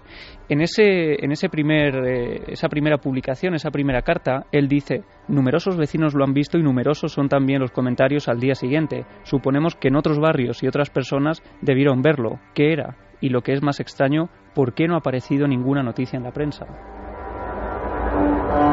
Seguimos la pista. Hay más testigos, hay más documentos, hay más historias del extraño pájaro, se dijo, o auténtico Em, en fin, no voy a decir temor, o sí, en los testigos, pero hubo una pequeña revolución, podemos decir, fue un fake de su época mucho antes de Internet, o la gente vio algo, hay pájaros que puedan provocar eh, fuera de su entorno eh, esa imagen de algo poderosísimo, hombre, un albatros es impresionante, ¿no? Si extiende las alas, pero algo así con ese aspecto, ¿Qué has logrado averiguar? Bueno, el impacto fue tal, Iker, eh, que la gente llegó a organizar batidas eh, para ir a la zona de Montjuic y esperar allí a este pájaro nocturno que aparecía en mitad de la noche con sus grandes alas negras y que fue visto por decenas de personas. De hecho, llegó a recoger más de 50 cartas publicadas en La Vanguardia. cartas? 50 cartas. Eh, Con nombres y apellidos de NI, claro, para publicar cartas al director en la vanguardia. Están los apellidos eh, totalmente, de hecho he corroborado algunos de ellos y hay algunas personas que aparecen todavía eh, en algunos listines telefónicos. por, supuesto, si alguien recuerda algo de eso, fue testigo, aquí nos tiene Milenio 3, por supuesto, y las vías de contacto. Pues al, cuatro días después de publicarse esta, esta pequeña nota, escribe José García García. Él es la segunda persona que habla al respecto. Y él dice que en otro barrio él y varios amigos ven también algo parecido. También dice que le despiertan unos graznidos que son eh, tan tremendos que hacen vibrar incluso los cristales de su dormitorio. Y en ese momento, cuando él sale, ve a ese pájaro de más de 8 metros de longitud, de ala a ala, dice él, de un color muy negro, tan negro eh, que casi resalta en el contraste de la noche, del cielo nocturno, y él eh, se hace otra pregunta también en esa carta que envía a los lectores de la vanguardia. Dice, ¿por qué va a extrañar el silencio de la prensa? Solo nos cuentan lo que quieren. ¿Y el de las autoridades? ¿No se mantiene parecido silencio oficial en el tema de los ovnis? Claro, 8 metros, imagino que es una estimación en la noche de algo que vuela, que pueden ser 8, pueden ser 4, pueden ser 5, pueden ser 3 o 8, yo no lo sé desde luego nos parece algo zoológicamente imposible, a no ser que haya una maqueta, a no ser que haya una criatura real prehistórica que, que, no creemos, ¿no? Entonces, ¿qué hay? La gente está viendo una imagen eh, que significa algo, la gente está empatizando mentalmente con una idea que surge ahí, hay un animal real más natural o deformado, o no lo sé bien, que provoca este enorme susto, es todo, y quizá lo descubramos, una especie de bulo que se intentó mover en su día en la Barcelona en los años 90. Estas personas hablarán hoy, serán capaces de ponerse, por ejemplo, delante del micrófono en la cámara para ver si vieron eso. Bueno, el, trabajo ya lo empezamos, ¿no, Javi? Prácticamente. Sí, desde luego. Nosotros vamos a hacer lo posible por hablar con estos testigos. Son eh, más de 50 personas, esos nombres y apellidos que se puede corroborar. Pero este segundo lector que escribía, José García, decía que había otro enigma y él apuntaba otro enigma. Hablando con los vecinos del vecindario, muchos le contaron que habían desaparecido varios gatos. Gatos que habían desaparecido de las terrazas y que no habían aparecido en el suelo como si se hubieran caído. Eran más de dos y más de tres y él decía como si se hubieran caído de los balcones, pero sin que se hallara el cadáver en las calles. Es muy curioso, Javi, porque también hay que decirlo, en la historia de las cartas al director en Cataluña, hay toda una amplia historia de contar casos y cosas que luego quedan un poco en, la, en el tejido de lo confuso. Es más, en el año 68, un periódico que ya no existe, se llama Telexpress, publicó una noticia sobre unos extrañísimos seres, un poco de esto que estamos hablando hoy, seres bizarrísimos, medio animaloides, extrañísimos, que dan un susto de muerte a unas personas cerca de Tibisa, pueblo luego conocido por sus muchos enigmas e historia extraña. Bueno, y al final, en las cartas al director, que parece que en Cataluña era algo como muy... Bueno, y se ve en las primeras revistas de misterios, ¿no? El espadachinaje constante que hay en cartas al director. Yo no descarto, fijaos lo que os digo, que sea algún tipo de de experimento sociológico. Lo digo así de claro. A mí me suena un poco a eso, pero me puedo equivocar y puede que haya gente hoy, 23 años después, que diga que vio eso. Sería asombroso y entonces ya empezaríamos la investigación zoológica o de otro tipo. Así que lo dejamos ahí. A ver si la semana que viene o en las próximas semanas tenemos noticias y si alguien en aquella época, a principios de los 90 en Barcelona, vivió, recuerda alguno de estos fenómenos, por supuesto que se ponga en contacto con nosotros. Para rematar un poco la semana forteana, semana de hechos insólitos, podemos, Carmen, hablar de algo que ha ocurrido en Argentina, si no me equivoco, eh, vamos, estos mismos días. Pues sí, que hace unos días y todavía se están viendo, hace unas pocas horas era el último avistamiento de una niña, la llaman la niña que espanta y la describen como una pequeña de 5 o 6 años, que es bastante delgadita, tiene el pelo muy largo, rubio y sobre todo eh, impacta su cara que es muy blanca. Los vecinos de la zona eh, es un paraje que se llama Tres Varones, están verdaderamente asustados porque son unas familias muy humildes, todos se conocen allí y de repente esta pequeña aparece a los pies de la cama de una vecina o en el patio de otra familia delante la de una niña. Siempre la misma figura. Siempre la misma niña y además una cosa que me ha llamado verdaderamente la atención, no es una aparición que ocurra por la noche, es siempre de día, con lo cual los testigos lo pueden ver perfectamente. Han descubierto, y el hallazgo se hizo hace tan solo unos meses, que en Pampa Yacú, una especie de montecito que hay muy cerca y por donde siempre se adentra la niña, hay tres tumbas. Tres tumbas eh, que datan de hace 40 años. Al parecer había varios trabajadores en la zona, por eso se empezó a hacer una especie de pueblecito allí. Había una cantina eh, en la cantina empezó una pelea que acabó con varias muertes entre ellas las de varios niños. Esos niños, al parecer, fueron enterrados en una fosa común que está en Pampayacú. Creen que puede ser el espíritu de una de esas niñas que falleció en esa reyerta, el que ahora se está apareciendo para pedir o que sea bien enterrada o que la entierren con sus familiares. No lo saben. Lo cierto es que la gente está muy, muy asustada. Las autoridades están investigando porque la pequeña, ya te digo, siempre se aparece de día. Lo han escrito perfectamente, lleva una faldita y una camisita azul y eh, la gente nunca había visto nada parecido. La realidad forteana, la realidad del mundo de John Kill. Tiene Javi un libro, uno que es un clásico, con una de las portadas más horribles, hay que decirlo, de los últimos años, pero un clásico de mediados de los 80, llegó a España, El enigma de las extrañas criaturas. Y casos como este de Barcelona, tan increíbles, hay casos incluso registrados de personas que mm, fueron atacadas por aves de gran tamaño En algún caso se pensó, un caso concretamente en Perú, que podía ser un cóndor de gran tamaño. Ojo a un cóndor de gran tamaño y con algún tipo de anomalía que le produce también ese, ese rostro un poco humano, hay que decirlo, ¿no? Tres metros de envergadura suele tener un cóndor. Y un pico poderosísimo. Pues un ataque es importante. Los casos del llamado vampiro de Moca en Puerto Rico, donde yo recuerdo como si fuese hoy, claro, estas descripciones, ¿no? Y estos dibujos, estas historias, en un patio interior con la ropa tendida, una mujer, costumbre por el calor de la época, verano, en una aldea remota de Puerto Rico, cerca de Moca, eh, que está, mm, bueno, quitando sus ropajes, hay que imaginarla, está sola, su familia duerme y cree que es uno de los niños acurrucados que se está escondiendo, haciendo un extraño juego del escondite eh, junto a una de las, de las grandes sábanas que se está secando en ese, en ese hilo cimbreante y cuando quita de un tirón la sábana intentando sorprender y evidentemente gritar a su hijo, ve acurrucado a un ser que no acaba de entender qué es, que le mira con unos ojos eh, desafiantes, que le parece un, un, ser humano, pero que está protegido por una especie de capa o de alas, e incluso describe una, no una joroba, sino una espalda encorvada. Sale corriendo, además tropieza al entrar en la casa y observa cómo aquello no, no abre el vuelo, sino que va trepando por la tapia que sale de la casa en mitad de la noche y, se va rastreando, digamos, por el campo que está anexo a esa, a esa entrada de la casa aislada. Con el tiempo, después de este caso, aparecieron muchos terneros con un punzón y con la sangre extraída. Pero quedaban 20 años para que se hablase del famoso chupacabras. Esto ocurre en Moca en el mismo terreno donde luego aparecería el mito, la verdad, no lo sé, de ese animal que desangraba a otros. Es decir, a veces hay como un preaviso, pero esto es desde la antigüedad.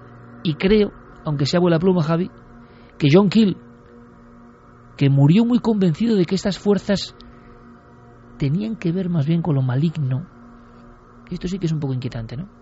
John Keel, eh, que acaba en su apartamento de Nueva York. En 2009. Con muchas deudas, ¿verdad, Santi? Sí yo no sé si enloquecido, y, es posible no enloquecerse. Lo vamos a ver luego, si los arqueólogos, los historiadores se enloquecen, los, del misterio también se enloquecen, normal, porque uno no tiene una, una vida normal, uno está intentando descorrer cortinas muy opacas con cosas maravillosas y también terroríficas.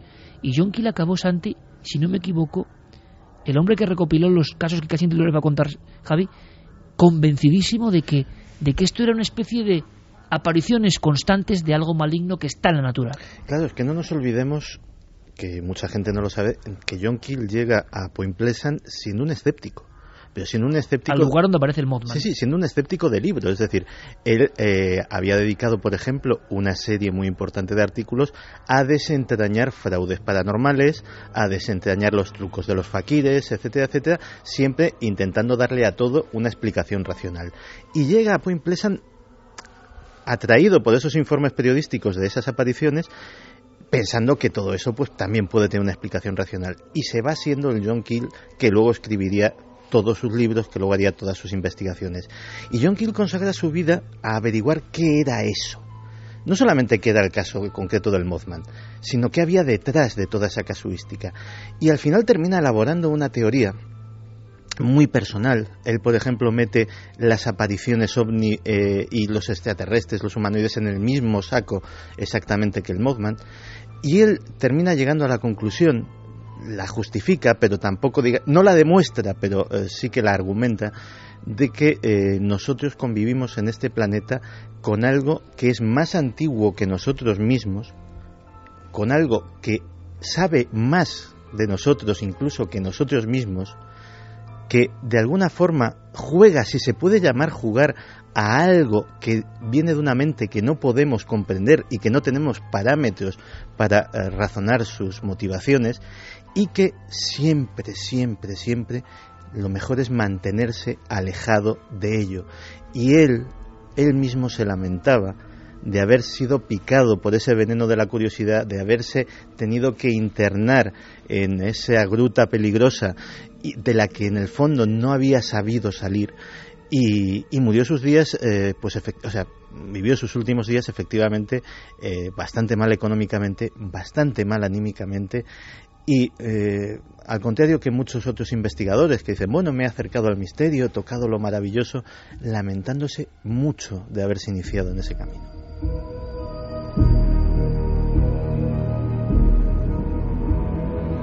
Esta disertación de Santiago Camacho de verdad me ha puesto un escalofrío, pero en la columna, ¿eh? vértebra a vértebra, porque estoy bastante de acuerdo, quizá no en lo negativo, ¿eh? pero bastante de acuerdo en eso de algo más remoto, más poderoso, anterior a nosotros, y que se disfraza de diferentes cosas y que seguramente sea una parte de eso que llamamos naturaleza y que no sabemos hasta dónde va, ¿no? John Keel recogió muchísimos casos. Gaby, algunos nos pueden parecer sorprendentes, pero él estaba convencido que el absurdo irrumpe en nuestro mundo para rompernos los esquemas, ¿no? Sí, y además lo hace de una forma eh, aportando todos los documentos posibles. En este caso, eh, llega a aportar eh, documentos de prensa, algunos antiquísimos. Uno de los más antiguos, que él recoge en un capítulo llamado Hombres pájaro y almas aladas, él da ese, esa catalogación a este tipo de apariciones. pues hay uno muy antiguo en Hautmarn, en el norte de Francia, lo recoge Illustrated London el 9 de febrero de 1856.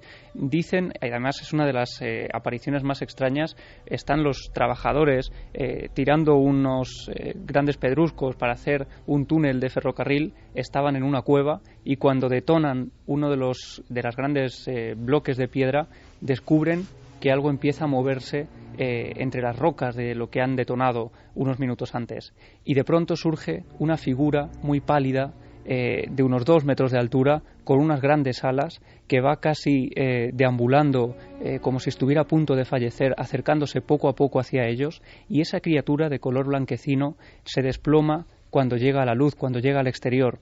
Solo antes de caerse, de desplomarse delante de ellos, hace un enorme graznido, un enorme sonido que les hiela la sangre. Estamos de lleno nadando en las tinieblas de lo forteano, que en el fondo yo creo que Santi ha hecho una, no sé, una interpretación magistral, de verdad, Santi, de la filosofía de uno de esos hombres que además no puede ser de otra forma, ¿no? Acaba atormentado sus días porque ha intuido que ese yo poderoso de naturaleza oculto existe y que, y que el hombre en su soberbia no va a entenderlo nunca o casi nunca. Hace falta cambiar al hombre, al ser humano, para entender algo de esto. Quizá los antiguos, los que estaban en ese templo del que yo os hablaba, o los hombres de las cavernas, o de las primeras culturas paganas, sí entendían algo de eso. Y por eso sus figuras son tan extrañas. Y por eso sus figuras cuando se miran nos recuerdan un eco de esas criaturas en las que ya no creemos. Y por eso los mitos griegos y los monstruos griegos son tomados como pura fantasía hoy. Fantasía irracional para el horrible ser humano racional de hoy en día, sin saber que quizá allí, en lo antiguo, hay un encuentro con todo eso, y que todo eso estaba más próximo, y que la presencia de una figura que nos puede parecer hoy estrambótica, no es exactamente una figura de carne y hueso que se nos aparece, sino que es un efluvio de esa naturaleza, lo que decía nuestro amigo Harpur, el daimon que se aparece, el enviado, el mensajero, el heraldo, que en el fondo ángel significa eso, el mensajero. Le ponemos nuestro maquillaje, le ponemos nuestra aureola o se la quitamos. Lo convertimos en pagano o en aceptado. Pero en el fondo la humanidad tiene la sensación de que ha ido recibiendo visitas de algo más poderoso, antiguo y sagrado. Por eso Mircea Eliade decía aquello del terror mayestas. Cuando aparece eso, el hombre de inmediato, si es sincero, se sabe muy inferior a eso que está apareciendo. Y quizá ahí está la reverberación de ese miedo, que es un miedo muy distinto, que muchos testigos no saben ni cómo verbalizar, pero que es el miedo de ese que ha estado delante de algo enormemente poderoso. Y quizá no tiene por qué ser dañino, aunque Kill acabó convencido de que tenía mucho que ver con las tinieblas. ¿no? En las minas han ocurrido muchas cosas. Yo recuerdo en Chile, en Copiapó, 1860, aparece curiosamente, fijaos y curioso chicos, en los catálogos de encuentros con extraterrestres, cosas raras. Claro, si investiga un ufólogo o alguien que cree en los ovnis, ¿dónde lo va a meter? Pues lo va a meter ahí. Si lo investiga un sacerdote que cree en apariciones marianas o el diablo, lo metería ahí. Pero cuando uno va a los catálogos, y yo he conocido a, a grandes amigos y ufólogos chilenos y les he entrevistado, como Anfruns, eh, venía, primer caso de la historia de Chile de un ser que se aparece, Copiapó, 1860, y lo que ven los mineros cuando están barrenando en la mina una vez más, claro, imagino que todo esto es como una especie de símbolo de la ultratumba o la ultratierra o el viaje a lo profundo de la tierra, de donde han surgido tantos mitos, ¿no? Bueno, pues es una especie de serpiente o sombra alargada que les parece alada, al final es un signo, ¿no? Que va sobrevolándoles y que ellos interpretan una mirada humana también. Y aquella gente cae de rodillas, reza, le da miedo y se convierte en el diablo de Copiapó. Es que Claro, a veces eh, tenemos un doble rasero para medir la realidad. Cuando leemos a Herodoto o leemos a alguno de los grandes historiadores griegos y descubrimos que en sus obras pues encontrarse a un fauno, encontrarse a un animal mitológico, encontrarse a una criatura, a un semidios, no era una experiencia rara en la época de Herodoto, claro, automáticamente, ah, visto desde nuestra mentalidad, lo achacamos a la fantasía y sin embargo le damos un enorme crédito en el resto de las cosas que cuenta en sus libros. ¿Por qué? ¿Por qué hacemos esa división? A lo mejor es que no era tan extraño encontrarse con algo que le llamaban un fauno o algo que le llamaban un ser mitológico y que ahora precisamente se le puede llamar un Mothman o se le puede llamar un demonio de Jersey, etcétera, etcétera. Veremos luego qué opinan nuestros oyentes. De momento, nos marchamos del mundo forteano al planeta rojo, rápidamente, y lo hacemos con el mejor embajador, con Carl Sagan, ni más ni menos, que hace más de 30 años hablaba de este blues para un planeta rojo que de nuevo está en la cúspide de los temas de actualidad.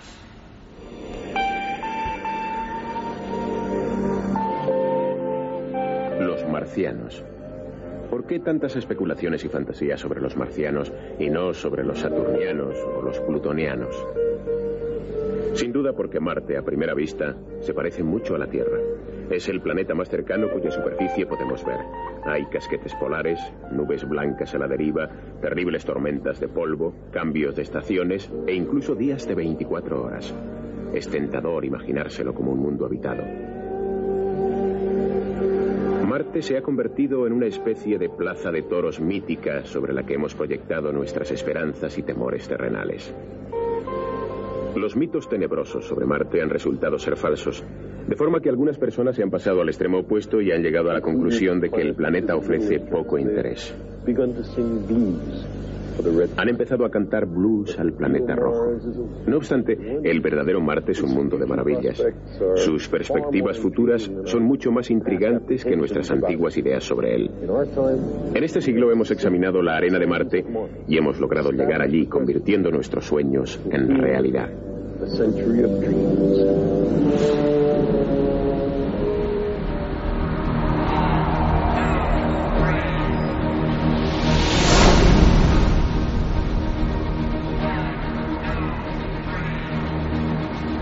La música que ahora suena es Vangelis, la pone nuestro compañero Noel Calero, y esta música la hizo el gran genio griego precisamente para viajar a Marte.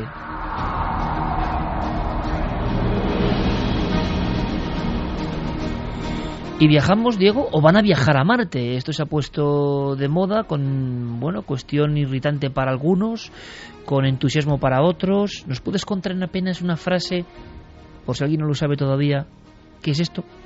Sí, es el proyecto Mars One. Es, eh, bueno, dentro de 10 años se supone que cuatro astronautas elegidos eh, por esta empresa eh, serán los protagonistas del primer viaje a Marte sin retorno. Todo esto se puso en marcha, Iker, el pasado 22 de abril, cuando se dio el pistoletazo de salida a este proyecto a través de una página web.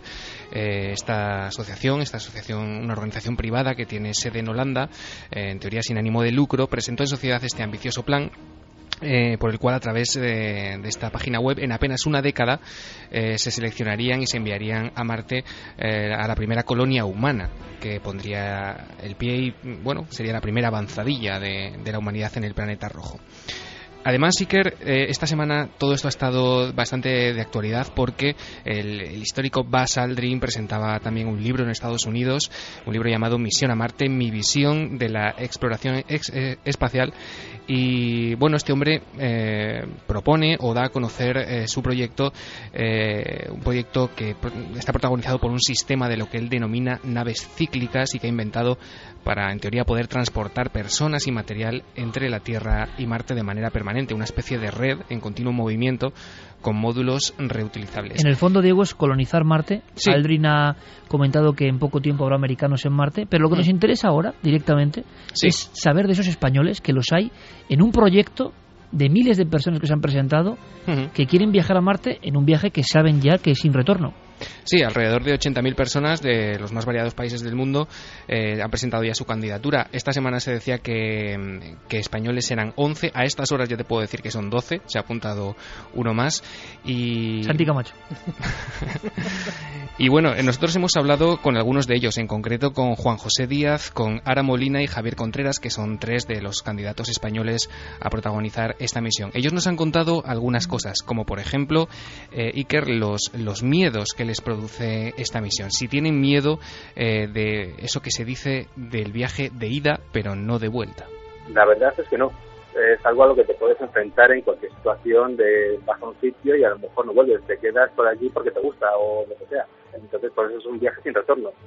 no vas allí, haces algo, vuelves aquí, te das un tratamiento, luego te vuelves a ir. No, no, allí vas y te quedas. Hombre, pues sí, mentiría si dijera lo contrario, pero es que es un riesgo que hay que tomar. Es un paso lógico a seguir. Da miedo, por supuesto que da miedo, pero es inevitable. Tenemos que expandir los horizontes más allá de la Tierra, antes o después. Sí, bueno, más que el de regresar, lo que más miedo da es pues el no saber cómo son las condiciones realmente allí, no saber cómo va a ser la, la, base o el módulo que, instalarán allí, pues sí, realmente mm, reunirá las condiciones necesarias para poder mm, ya no estar un tiempo, sino estar toda una vida. Claro, digo, entre 70.000 personas, 11 españoles es poco porcentaje. Aquí no parece que estemos muy por la labor de irnos a Marte para pasar el resto de la vida. Se ha hablado incluso de que hacer un reality.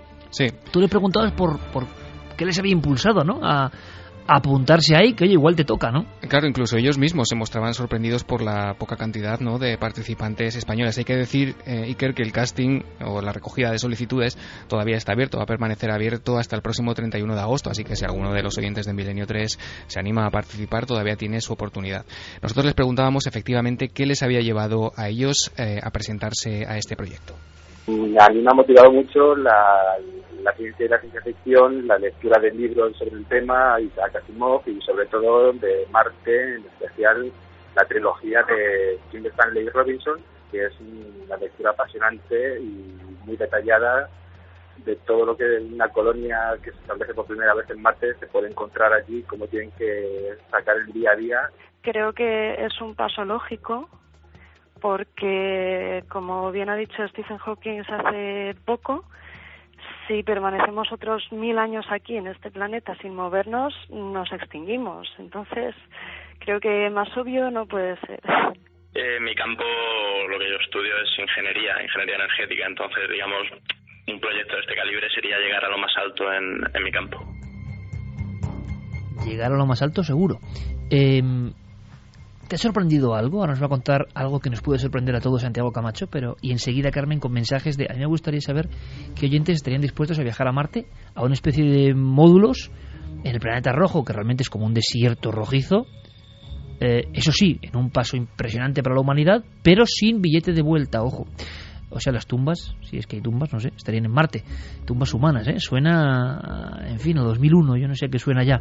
Pero te ha llamado la atención rápidamente, Diego, algo, algo une a estas personas con las que has hablado, no sé si a nivel cultural, nivel económico, tienen hijos, no tienen hijos, están apasionados con la historia, son seguidores del misterio de la ciencia, no sé, ¿qué te ha llamado la atención?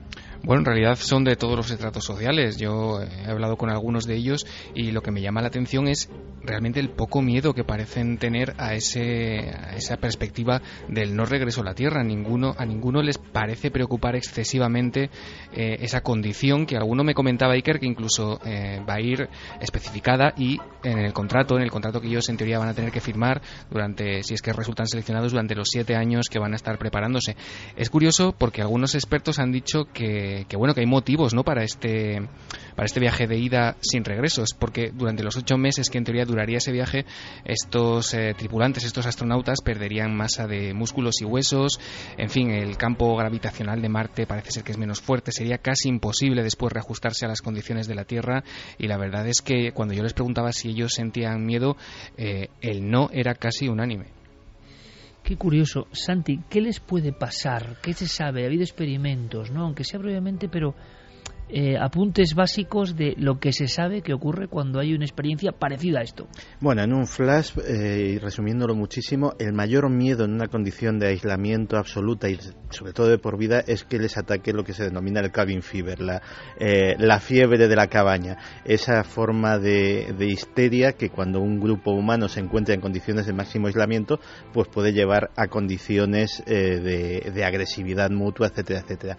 Pero eso es solo una una, hipótesis. Lo que sí se sabe es lo que les ha sucedido a todos los astronautas que han estado en la Estación Espacial Internacional o en la Mir antes de, antes de ella y que han sido monitorizados constantemente su comportamiento para saber de esa rama que está en pañales, que es la psicología espacial.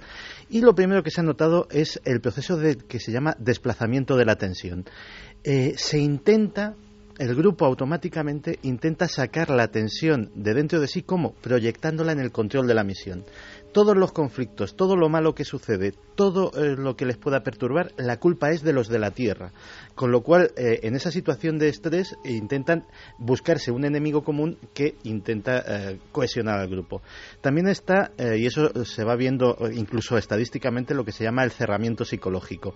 Cada vez, cada semana que pasan en el espacio, las comunicaciones son más escasas. Les interesa menos comunicar, comunicar con la Tierra. Se van haciendo un mundo propio. Eh, pero no solamente como grupo, sino como personas. Eso se llama la autonomización. Estás en una situación de máximo estrés y intentas depender lo menos posible de los demás, volverte lo más autónomo posible, en cierto sentido volverte más egocéntrico. ¿Para qué? Para tener una cierta ilusión de control de la situación que ya de por sí es muy estresante. Cuando los grupos son muy grandes, además se generan pequeños subgrupos que eh, empiezan a entrar en conflicto entre ellos y que, eh, pues, esto lo hemos visto hasta en los reality shows. Iba a decir, es gran hermano, ¿no? Efectivamente.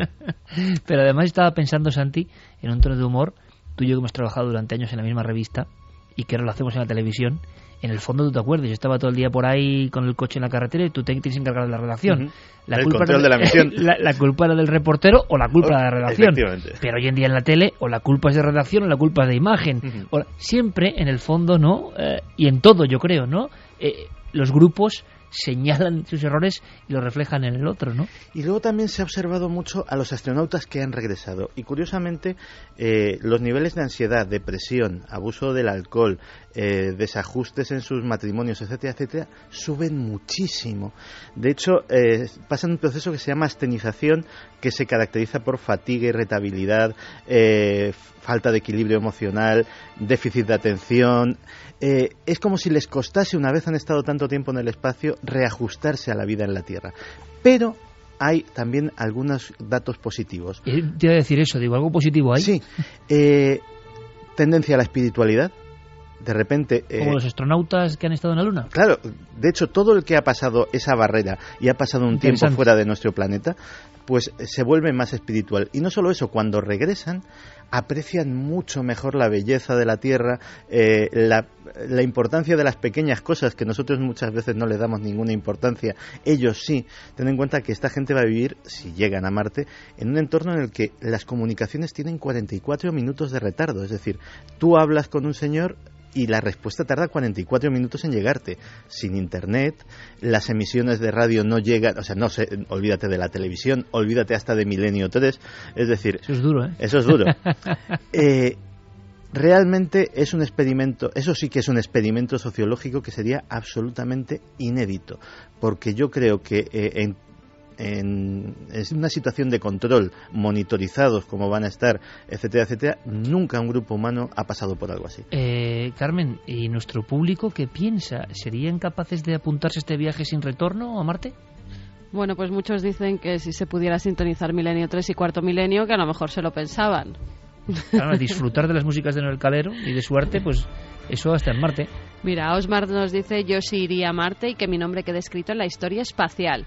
Nefertiti, eh, viendo cómo estamos en España, lo raro es que no se hayan apuntado más gente. Sería una fuga de cerebros muy grande. Para poner un tono de humor, Jorge Berrocal, ya sabéis, concursante de, de, Gran Hermano. Yo a este reality no me apunto, más que nada porque por mucho que te pongan la pierna encima, sigues en Marte. Qué grande. Qué grande. Qué grande. Eh, y, y, muchas claro, personas claro, opinando. Dice, tenían miedo los colonos europeos a morir en el Nuevo Mundo. En proporción, es lo mismo. Darbox, sabéis, en Marte se puede escuchar Milenio 3 y ver Cuarto Milenio. Si es así, me apunto. Pato dice, ¿cuántos años tardarían en llegar a Marte? Antes de llegar, seguro que se matan entre sí. Es nuestra naturaleza. Alicia Fontiveros hablan de un viaje a Marte como si fuese una excursión de colegio. En estos momentos no me imagino viaje más arriesgado. Paco García, para mí es muy irritante en la forma que se está planteando el primer viaje a Marte. Lo digo porque es como un casting estilo Gran Hermano. Sí, Lo raro, lógico raro. es que sean científicos. Claro, y gente muy preparada. Eh, por cierto, ¿algún oyente ha, ha, descubierto el lugar del que yo hablaba tan misterioso en el viaje en carretera? Sí. ¿Sí? Sí. Bueno, luego me lo cuentas, venga. vale. Ahora nuestros compañeros con toda la información, el mundo se mueve evidentemente, España también como no puede ser menos, están pasando cosas constantemente y tenemos que estar, como siempre, en la cadena Ser informados puntualmente. Luego nosotros regresamos con ese lugar, en pleno corazón de España, ese templo absolutamente misterioso y muchas cosas. Santi, gracias, compañero.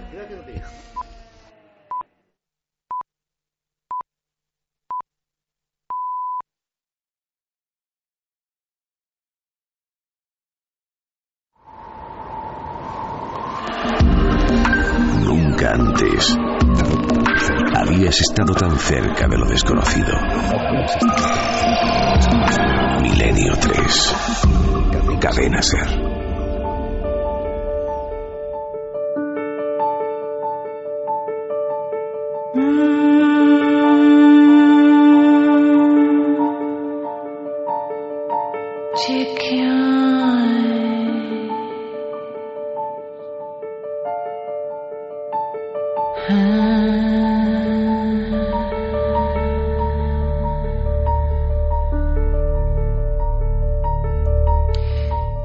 Interrumpido de alguna forma, el del inicio del programa de Milenio 3 esta noche, porque había que dar paso a la actualidad, a los viejos casos, como el de Van Meter. Pero llega el momento, si os apetece, de descubrir la otra parte del misterio, de ese misterio con el que me topé, accidentalmente o no, hace apenas 10 días. Si os incorporáis ahora os diré que la entrada a un pueblo, simplemente la entrada a un pueblo, unas llanuras que se extienden hacia un lado, concretamente hacia el lado izquierdo, ahí se abre un campo. Mi perro nervioso, mi mujer, mi hija, mi otro perro, una circunstancia normal, madrugada, exactamente, posiblemente a estas horas. Ni un alma. Plena Castilla-La Mancha, plena provincia de Albacete, realmente casi en conjunción con las tierras de Murcia. Y al salir, al regresar, al volver de nuevo a buscar el camino, la racionalidad, los pensamientos normales, al salir de aquella burbuja que a mí me había inquietado realmente, era una inquietud diferente, pero había sentido, quizá por la circunstancia, por el comportamiento del propio perro, por la noche, por el aire, por ese algo que tiene la naturaleza cuando no lleva tiempo, ¿no? Sin respirarla, pues sentía que estaba en un lugar especial, no sé por qué, y no había ninguna construcción, solo una llanura. Ahora tengo aquí un texto, tengo varios legajos antiguos, pero un texto me ha impresionado. Cuando llegan unos sacerdotes a este lugar, hace ahora 150 años, escriben lo siguiente, tan impresionados. Hemos visitado este lugar, dicen. Sentimos a su visita una impresión que no acertamos a explicar pues nos parecía de alguna forma estar viendo alzarse de su sepulcro a una generación de nuestros padres que a través de los siglos reaparecían a una nueva vida. Todo el cerro de los santos es misterioso y grave, como es la fisionomía, el gesto, la expresión de sus simbólicas estatuas. Y es que al regresar a la carretera, casi fugaz pasó uno de esos carteles pequeños en un lateral. Yo ya andaba con mis pensamientos en otra parte y de repente lo vi, nunca había estado ahí, había leído mucho sobre el sitio. No sabía lo que sea ahora, porque esta circunstancia, casualidad, estaré loco no, pero casualidad, me empujó a interesarme de nuevo por este sitio, como si en este sitio hubiese algo interesante para contaros ahora mismo a vosotros. Curioso, ¿verdad? Qué cadena. Ese lugar, efectivamente, muy cerca de Monte Alegre del Castillo, provincia de Albacete, es el misterioso, el enigmático, el sin par Cerro de los Santos.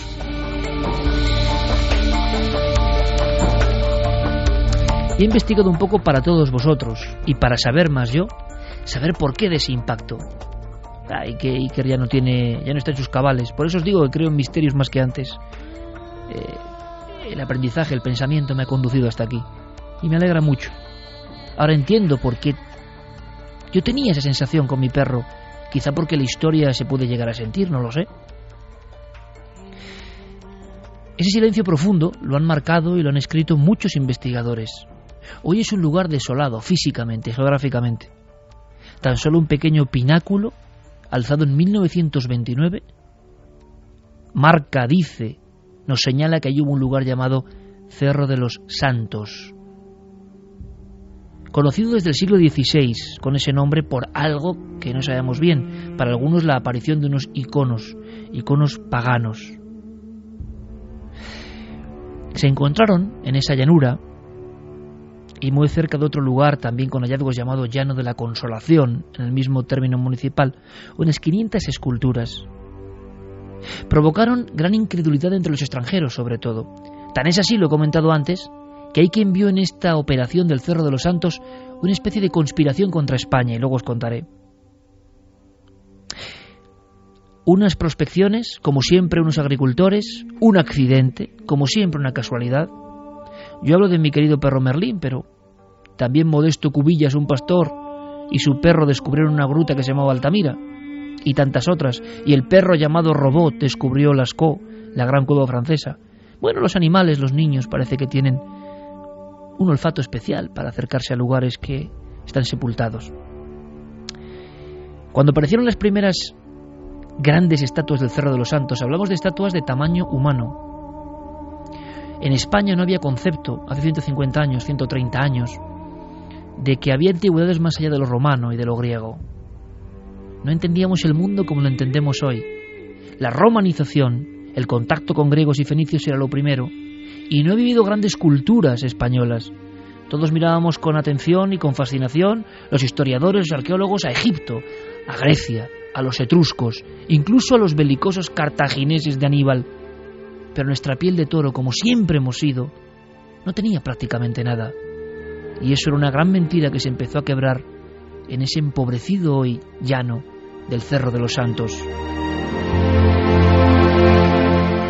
Porque empezaron a surgir esculturas como nunca antes se habían visto. No pertenecían a ningún estilo. Todas tenían la cara triste. Todas, según dice el primer informe, los labios hacia abajo. Todas con una seriedad, una majestad y un hieratismo que imponía incluso una especie de, de nudo en el corazón del observador. No parecían figuras para la decoración.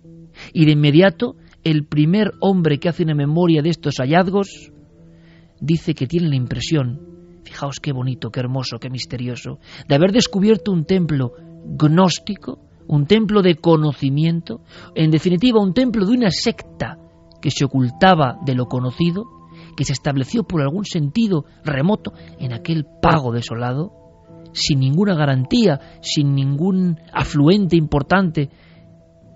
Es más, parecía casi una especie como de afrenta a la naturaleza estar en un lugar tan agreste, lejos de casi todo.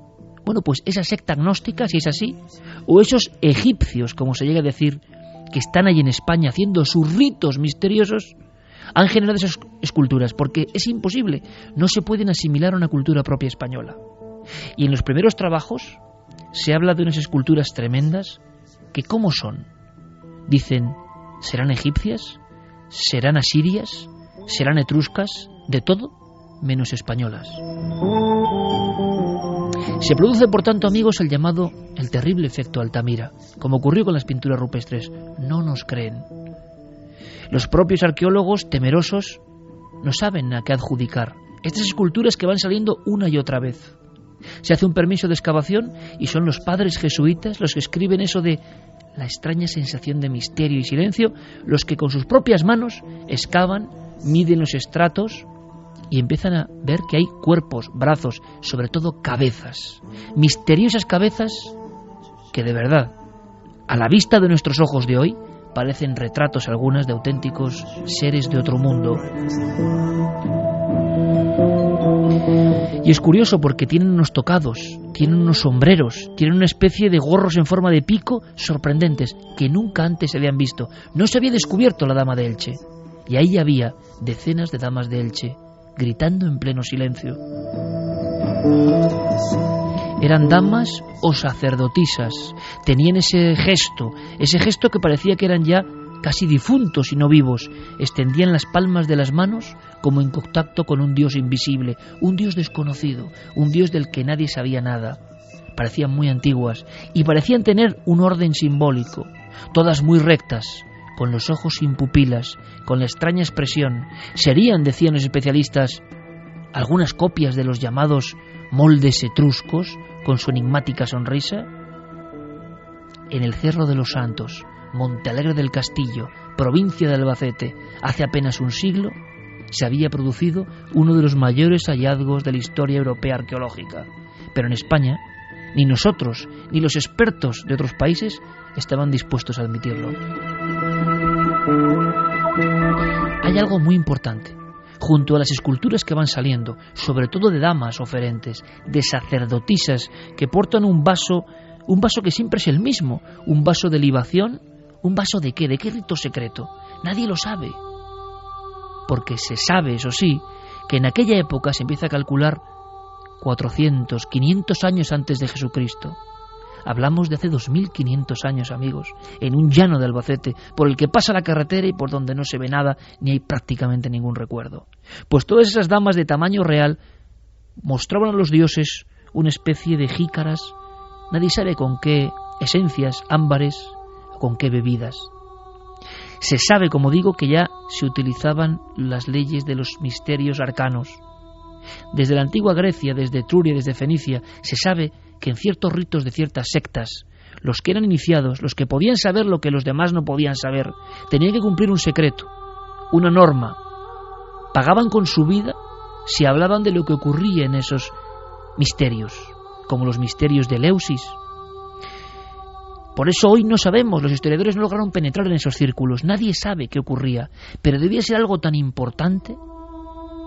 Esos secretos, invocaciones, ritos, danzas o músicas como la de esta voz, debían ser tan importantes que en ese pequeño y pedregoso lugar, hoy un sembrado, dejaron 500 estatuas. Pero algo más, como digo, había grandes manchas de plomo, de plomo solidificado, de plomo que había ardido. Y cuando se van descifrando los bloques de lo que parece un viejo templo que ha sido arrasado, descubren marcas de fuego. Los historiadores, estos jesuitas de Yecla, el padre La Sal de a la cabeza, lo tiene muy claro. Este templo, sea el que fuere, sea cual fuese su propia historia, su misterio, fue arrasado y quemado, golpeado con grandes mazas de hierro. No le cabe en duda a este historiador. Está hablando de la llamada ley de Arcadio, 399 después de Jesucristo. Arcadio obliga a la destrucción de todos los templos de los misterios. Hoy nos quejamos y vemos lo que ocurre con la cultura islámica y su falta de respeto al arte antiguo en muchas ocasiones, su saña y su furia iconoclasta. Pero la cultura cristiana arrasó de la faz de la tierra decenas, miles quizá, de joyas arqueológicas y de templos que se habían convertido en lugares malditos. Para el padre Lasalde no hay duda, lo que hubo en el Cerro de los Santos, con 500 esculturas a tamaño humano, muchas de ellas, con extraños sacerdotes, figuras, ángeles, demonios, sacerdotisas, fue un lugar maldito, quemado. Las manchas, las lascas de plomo fundido que aún quedan como testigo de aquel horror, son el resultado de quemar los sin duda ídolos de bronce, quizá como las esculturas nunca lo sabremos, que se practicaban allí. Y el fuego, por esa orden, la ley de Arcadio decía linchamiento de los paganos, destrucción de los templos mistéricos, rotura de los ídolos con mazas y barra de hierro, pena de muerte para los seguidores, astrólogos y ritualistas de estos cultos del demonio.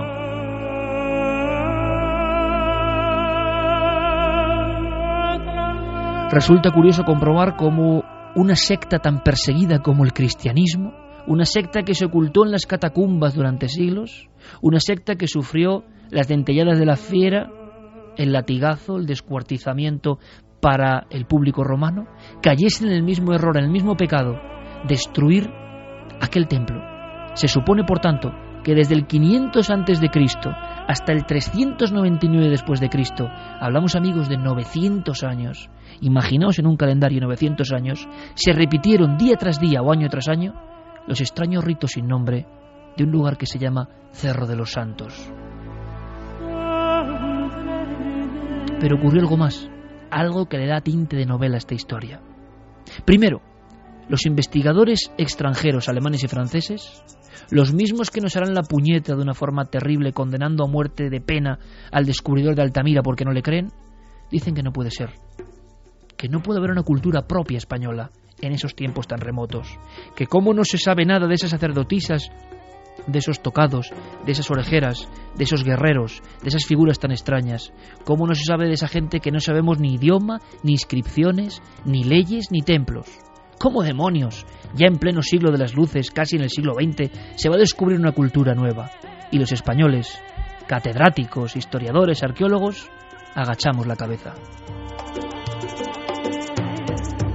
Y así muchas cabezas extrañas del Cerro de los Santos permanecieron en el sótano, casi ocultas, de el centro de escolapios de los padres de Yecla, como heréticas, pero ocurrió algo.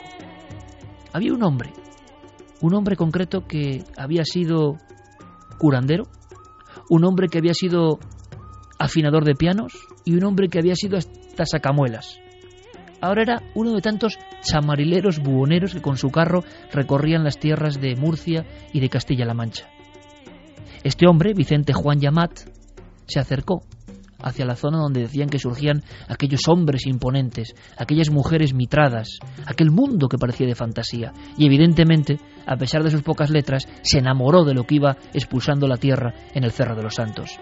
Y con sus buenas artes, parece que era un gran vendedor de serpientes, logró que el marqués que tenía esas tierras le dejase excavar. Y durante un tiempo, unos cinco años, ante el abandono y el temor de la arqueología española, que casi quería que aquello se quedase ahí al sol, el relojero de Yecla, que así conocían a Vicente Juan Yamat, se puso a hacer sus propias investigaciones.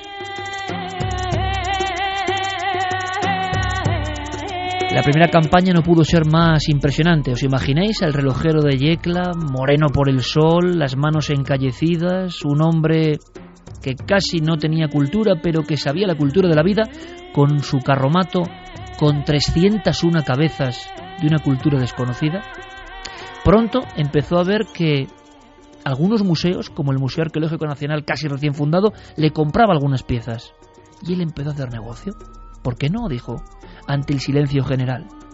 Pero luego quiso ir más allá, hipnotizado, embriagado, subyugado por las noches en ese cerro de los santos, el relojero de Yecla empezó a decir, empezó a pensar, ¿Y si yo pusiera unas pequeñas inscripciones? Si me inventase un propio lenguaje en estas esculturas, si reinventase mi propia historia en mi locura, ¿podrían valer más? ¿Me darían más monedas?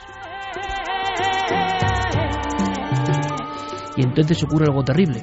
Muchas de las esculturas auténticas han sido modificadas, pulidas, cambiadas, inscritas con cosas un poco extrañas que nadie logra descifrar y entonces el palo para la arqueología española es tremenda. Los pocos que intentan defender que en el Cerro de los Santos hubo una cultura que podría ser la llamada cultura íbera, ven cómo son poco menos que ridiculizados. Entre las piezas verdaderas han aparecido unas cuantas apócrifas, falsas evidentemente. Con el entusiasmo de los investigadores incluso las quieren tomar por, por ciertas. Y en los congresos que ocurren, por ejemplo, en el Louvre, el puñetazo es brutal los españoles no valemos para nada, esta es la risa de la arqueología española, por eso no hay arqueólogos españoles, os han engañado. ¿El culpable? Dicen que quizá no fue él solo, e incluso aseguran que el humilde y dicharachero relojero de Yecla contó con ayuda, imaginaos amigos, de otros arqueólogos que querían dar un mazazo de muerte a la propia historia española. Mientras tanto, algunos franceses, como Pierre Paris o Engel, compraban esas abaratadas esculturas y se las llevaban al Louvre, se las llevaban a Alemania y en España nos quedábamos prácticamente sin nada. Lo curioso es que Vicente Juan Yamat vendió algunos lotes, las profanó y no acabó bien.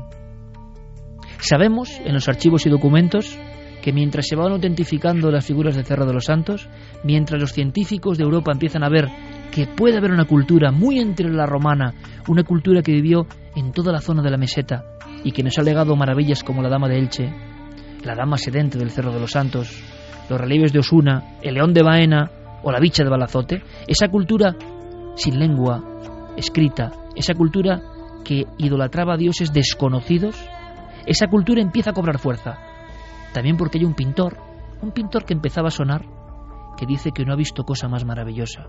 Un pintor que compra una de esas cabezas en el Louvre porque ya están en Francia. Un pintor que dice cuánta magia hay en esta mirada. Un pintor que era español y se llamaba Picasso.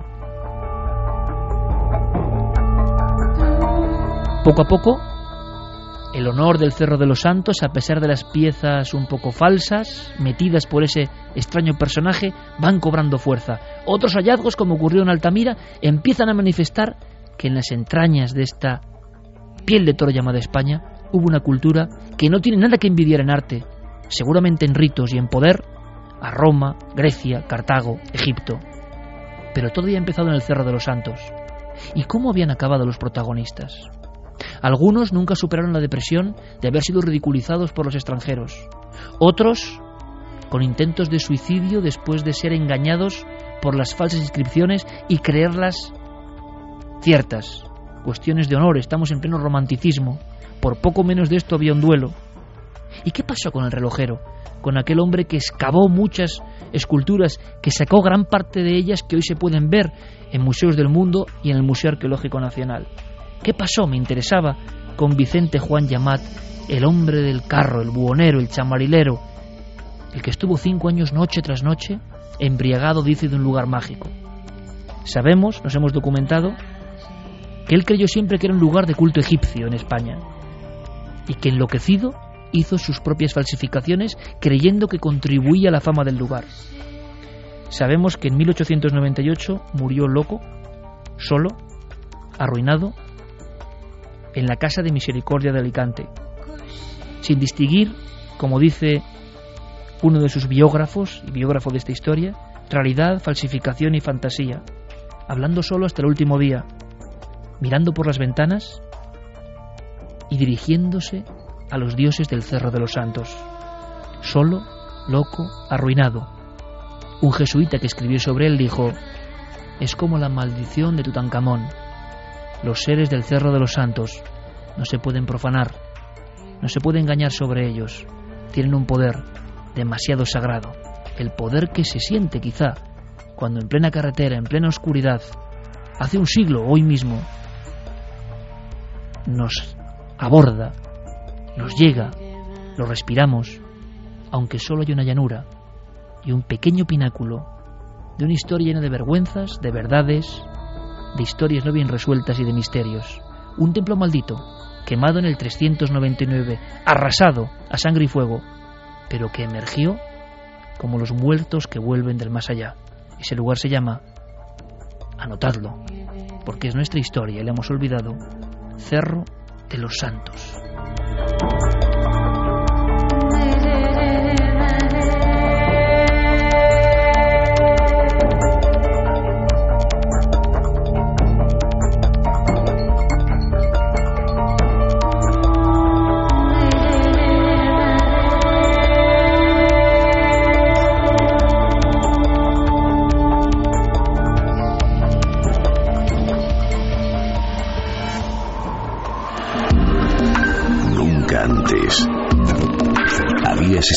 Cerca de lo desconocido.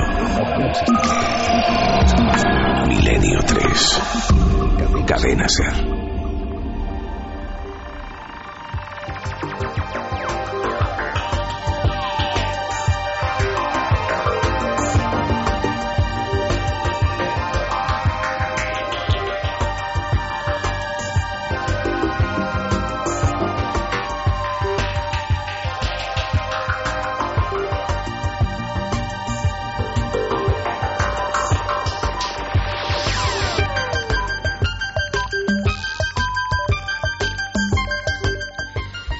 Hemos visitado este lugar. Sentimos a su vista una impresión que no acertamos a explicar. Parecemos estar viendo alzarse de su sepulcro aquella generación de nuestros padres que a través de los siglos reaparecen a una nueva vida. Todo en el Cerro de los Santos es misterioso y grave, como la fisonomía y expresión de sus simbólicas estatuas. Escribió hace 150 años y ahora yo lo entiendo un poco mejor. ¿Y vosotros? El poder de algunos lugares que no se marcha. Le agradezco mucho a mi perro, Merlín, en este caso, hay que fiarse de los animales siempre, que me llevase hasta ese sendero y que gracias a esa anécdota en la carretera, hoy sepa algo más y os lo pueda contar. Y es que hay que estar atento a las señales y no despreciar hasta tu perro, por supuesto, con su fino instinto, que seguro que es mucho más allá que mero olfato, puede guiarte hacia una nueva aventura. Y yo no sé, Carmen, decíamos si habían adivinado, me parecía difícil porque por desgracia lo sabemos todo y se enseña en el bachillerato. Si es que pasamos por los íberos, cultura más impresionante, imposible, con la Dama de Elche. Y ojo, la Dama de Elche, ¿sabéis amigos por qué estaba en el año 41 en el Louvre y no en el Prado? porque el impacto de lo que pasó en el Cerro de los Santos y el miedo a que todo fuese una falsificación y el miedo a creernos que tuvimos una cultura potentísima hizo que todos los extranjeros arqueólogos extranjeros, museos extranjeros, fueran comprando nuestras propias piezas sagradas, ¿no? Solo con el tiempo hemos ido comprendiendo que tenemos que tenerla en nuestro lugar, en nuestra tierra, ¿no? Me sorprende, Carmen, si, si el público de verdad sabía que estábamos hablando con los datos que yo he dado del Cerro de los Santos. Pues sí, algunos ya lo habían adivinado, Iker. Con los poquitos datos que has dado al principio en la introducción del programa ya sabían que paramos esa noche casualmente y por el instinto de Merlín justamente en este lugar tan enigmático. Bueno, vamos a ver más mensajes, vamos a conocer más historias, vamos a saber más opiniones de nuestra audiencia, la audiencia, vosotros de Milenio 3, como siempre. Pues mira, Rubén Sánchez nos dice que muy cerquita también está el Tesoro de Villena y la Dama de Caudete. Sí, está muy poquitos kilómetros. Pero os dais cuenta que poco sabemos y cómo sabemos de Egipto, de Grecia, de Roma, por supuesto.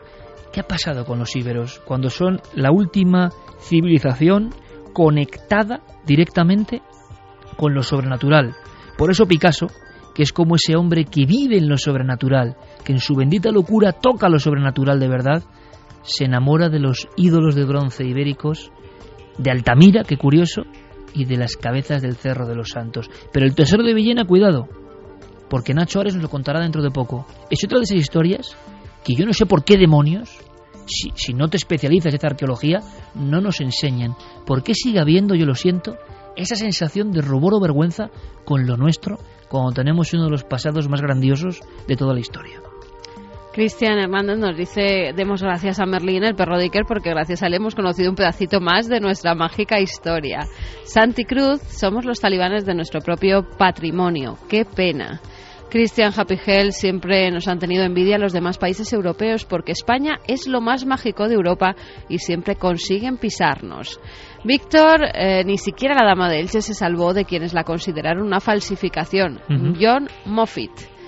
Alberto Borge fue la cultura íbera la que más importancia y prestigio le dio a la mujer, consideradas nexos entre vida y muerte. Lo pues dice por esas sacerdotisas. Muy interesante, las grandes damas íberas, de verdad, ¿eh? Muy interesante. La dama del Cerro de los Santos. Yo no sé si están ya visibles en el Museo Arqueológico Nacional porque estaban de obras, pero la dama sedente del Cerro de los Santos, fijaos, yo creo que además uno es correa de transmisión, ¿no? Todo esto pasa por algo y yo ahora lo cuento a, a millones de amigos que nos oyen en Milenio 3. Quizás es porque tiene que ser así. Y el Cerro de los Santos seguro que tiene secretos, ¿no? Aunque hace ya más de 90 años prácticamente que no se cavan de nuevo estatuas nuevas, ¿no? Pero la Dama de Elche, sea lo que sea, la Dama del Cerro de los Santos, Y ojo, que un día contaremos, y no hemos contado ya, claro, historias de la Dama de Baza, que si vais y la veis en el Museo Arqueológico Nacional, uno entiende el impacto, el impacto que sufrieron, el impacto emocional, eh, la taquicardia, no por descubrir algo muy importante, sino por la sensación que se tiene cuando el hombre irrumpe en el patrimonio de lo sagrado, de lo sagrado de verdad, de lo sagrado que lleva milenios o muchos siglos esperando. La Dama de Baza, mucho más desconocida que la de Elche, para mí mucho más impresionante, es otra que hay que reconocer y que redescubrir. Más mensajes. Jorge González dice el Cerro de los Santos, otra muestra de la vergüenza histórica que sufrimos en España. Miguel Ángel, la historia se repite cuando una cultura quiere destruir todo vestigio anterior, recurre a maldecirla y condenarla. Cristina, ¿por qué siempre en el extranjero echan por tierra cualquier descubrimiento con sello español? Pues fíjate, yo, claro, yo cuando investigué Carmen mm. eh, y Javi lo tengo ahí absorto mirando los viejos legajos, tengo aquí el legajo, ese hombre que del que estás leyendo, Rada, pues sí que podemos decir que entró en depresión porque creyó que era verdad algunas de las piezas falsificadas y no se perdonó nunca en su honor no haber fallado. Es decir, hay muchas historias, eh, mucho drama, ¿no? mucho éxito, mucha gloria y mucha gente que murió de pena. Y como dice este mensaje, Carmen, es que lo hemos contado aquí. Yo me entero investigando de que Altamira, lo hemos contado mil veces, el hombre que descubre el arte más antiguo del mundo es español y muere de pena porque los franceses y también los españoles, ojo, y en su propio pueblo los primeros no le creen. Pero yo pensaba que era el caso más flagrante. Pero pasamos de Altamira a la gran cultura antigua española y durante décadas las esculturas están escondidas, los extranjeros se les están llevando y se ríen de nosotros y nosotros mismos no lo creemos. Es como una historia tremenda y oscura. ¿eh? Muchas veces también se las tenían que llevar para que luego las, las podamos admirar en algunos museos, porque si no aquí hubieran quedado algunas, muchas de ellas, destruidas. Ha pasado con pinturas, ya lo hemos visto. También es cierto. Y a veces, pues mira, se devuelven esas esculturas y esas pinturas o por lo menos tenemos que viajar y verlas en otro sitio. Pero hubieran desaparecido si las hubiéramos dejado allí, pues lo más seguro es que sí. Por cierto, yo le decía a Santi fuera, digo, es que mm. ya van a pensar que de mí no se vayan a creer ya nada, ya cuento unas cosas, pero es verdad, estábamos ahí y además tú que estabas no dormida del todo, ni mucho menos. No, la niña estaba dormida. Sí, fue, fue un ambiente especial y luego te acuerdas mi sorpresa cuando vi el cartel, ¿no? Sí, y yo te voy a decir una cosa, que no te la he dicho. A mí me dio un mal rollo ese sitio, pero impresionante. Me sentía observada. Yo estaba en el coche con la niña dormida y tenía unas ganas de que os metierais en el coche y nos fuéramos tremendas. Y esto ni siquiera te lo he comentado antes, porque me dio tanto pavor. Es como, ¿te acuerdas el día cuando me quedé sola en un coche muy cerquita de Madrid? Sí, sí, Ese miedo que no sabes a qué. Pues eso mismo, pero más encima cuando tengo a mi hija encima en los brazos y en un momento dado no os veo ni al perro ni a ti. Digo, bueno, aquí, ¿qué me puede pasar? Pues seguramente nada, porque yo creo que el Cerro de los Santos, por muy enigmático, impresionante y erático, yo creo que en el fondo fue un lugar no malo, fíjate, eso sí, como todas las culturas antiguas y remotas, muy impresionante, quizás demasiado impresionante. Últimos mensajes. Abna Bulimic dice, pues creo que los principales culpables de este desprestigio son los propios españoles que no saben valorarlo. Coco Fernández va a llegar un momento que no van a tener más remedio los historiadores ortodoxos que echar muchos años o siglos la historia de la humanidad porque no van a saber dónde enterrar u ocultar tantos o tantas piezas y restos incómodos. Sara dice que es como Atapuerca, la comunidad científica se niega a reconocer al homo antecesor que habría nacido en España. Sombra bueno, más que como Atapuerca, como Orce, ¿no? Mucho mm. más terrible todavía. La religión cristiana no se salva de ser de las más crueles. Roser dice que él deja al perro haciendo sus necesidades y que pone una ristra de longanizas de la puerta del coche para que vuelva cuando termine, pero que él no sale del coche. Al final, ¿sabes lo que pasa? Que luego leemos los mensajes, Carmen, de, refilón. Mm. Si yo creo que, que si uno sigue las señales, eh, a veces acierta, ¿no? Lo que pasa es que nos acostumbran a no seguir las señales bajo ningún concepto. Hablando de, de inquina, y no de hace 150 años, esta misma semana, esta, bueno, ha habido, ha habido cosas y noticias tan terribles esta semana que mm. para mí es que yo lo digo muchas veces y sé que me gano enemigos, pero hay gente que no merece ningún tipo de justicia, en mi opinión, personal, ¿eh? no la comparte nadie, ni justicia humana ni divina. hay gente, alimañas que no tienen que tener y mientras consideramos humanos a gente que aunque tenga percha humana no lo es, pues entonces así nos va a ir. Pero casos flagrantes y terribles, esta semana de esa especie como de, de mentalidad tremenda han ocurrido por ejemplo, en Nigeria.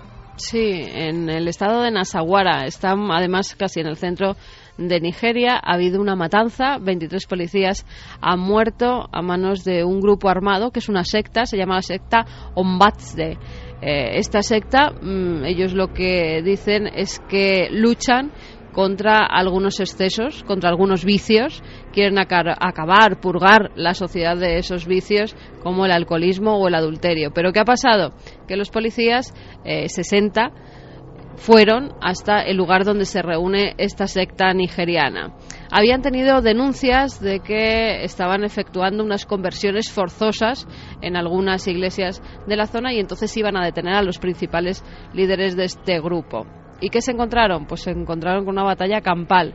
Fueron tiroteados y después de que los mataran, pues fueron quemados. Aún hay 17 policías desaparecidos, que no se sabe qué ha sido de ellos. No se sabe si están vivos, si están muertos, Hicieron si también han sido quemados. Sí, exactamente. Hicieron una pira con sus cuerpos después de ser masacrados a, a tiros. Es que la, la barbarie, da igual que hables del siglo IV antes de Cristo, eh, o de hoy, ¿no? La barbarie, eso que tenemos en los genes, prosigue. La gente mata por no sé qué cuestiones ideológicas, sectarias, banderas, religiones, políticas, y parece que, que el ser humano nunca va a trascender a toda esa oscuridad, ¿no? No sé si es oscuridad o no, pero en el fondo es caminar en el misterio, lo seguimos haciendo como cada noche, 3 y 40. Ya sabéis, eh, la nave del misterio en todas las redes sociales, con Guillermo León y 1003 arroba cadenaser.com. Pero ahora vamos con un testimonio de esos que guarda Javier Pérez Campos. Un testimonio que también es en la ruta. Un testimonio que también ocurre de alguna forma o empieza en carretera y que seguro os va a encantar o os va a hacer temblar.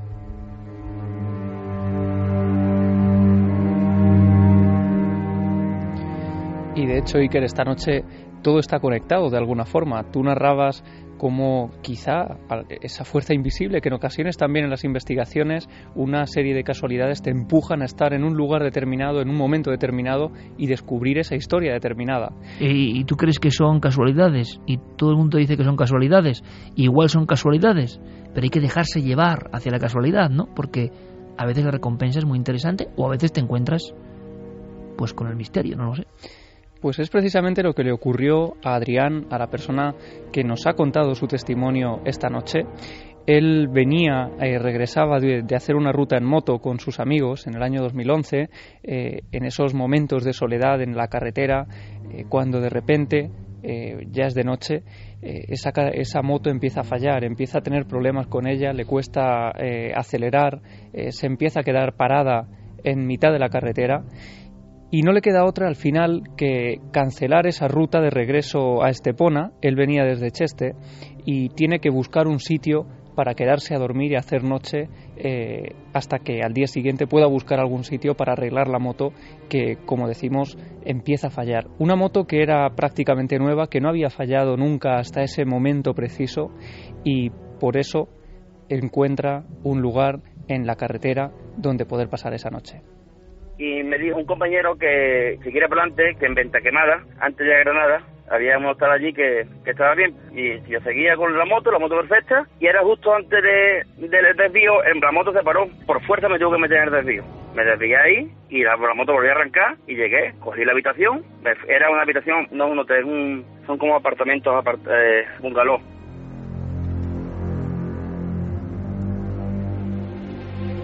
Le dan la llave de, su bungalow, él se mete allí, deja la moto casi en la puerta para continuar la ruta al día siguiente y cuando deshace un poco la maleta y se queda ya en la cama, está cansado de todo el día, la ruta en el viaje, eh, la moto y bueno, pues eh, todos sabemos ¿no? lo que es conducir de noche durante un largo trayecto. Es un día agotador, él decide meterse en la cama y es en ese momento Iker, casi cuando apaga la luz en el primer minuto, cuando descubre que no está solo en esa habitación. Llegué allí, me quité mi, mi ropa de equipaje y me tendí en la cama. Apagué la luz y cerré los ojos así y me tumbé para el lado. Y vi claramente, muy claramente, dos muchachos, uno con una camisa naranja y otro con una camisa celeste con un gorrito. Uno me saludó y otro me, levantaba el dedo gordo como, como diciéndome bien. Entonces yo pestañeé, yo no me lo creía, digo, esto no puede ser, será cansancio. Y me volví, y al volverme, vi en el suelo un hombre vestido de negro entero.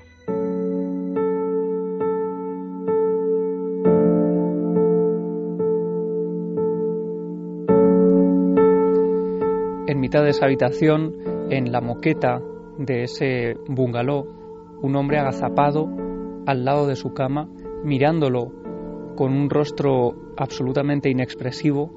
Él dice que en ese momento casi se le sale el corazón del pecho, que está a punto de sufrir un infarto por el miedo y el impacto que les produce esa, esa visión inesperada. O sea, Javi, porque esto yo no lo he escuchado nunca, pero estamos hoy de noche forteana, evidentemente. Yo no sé qué habrá visto este, este buen amigo motero, ¿no? Y que está ahí con unas circunstancias que ya le preocupan, pero la descripción de dos individuos, dos cerca de la cama, y luego uno, que es lo que me sorprende, agazapado en el suelo. Eh, una visión de alguien que está tumbado en el suelo y que le mira como como si no estuviese presente, ¿no?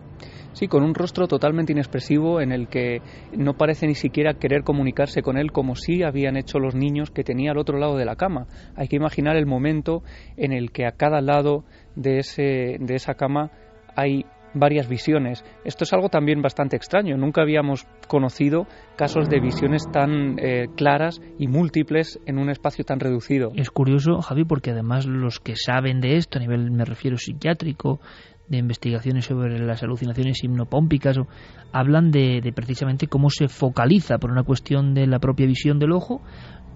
Puede ser una voz que dice tu nombre, puede ser una figura de los pies de la cama, siempre, casi siempre centrada.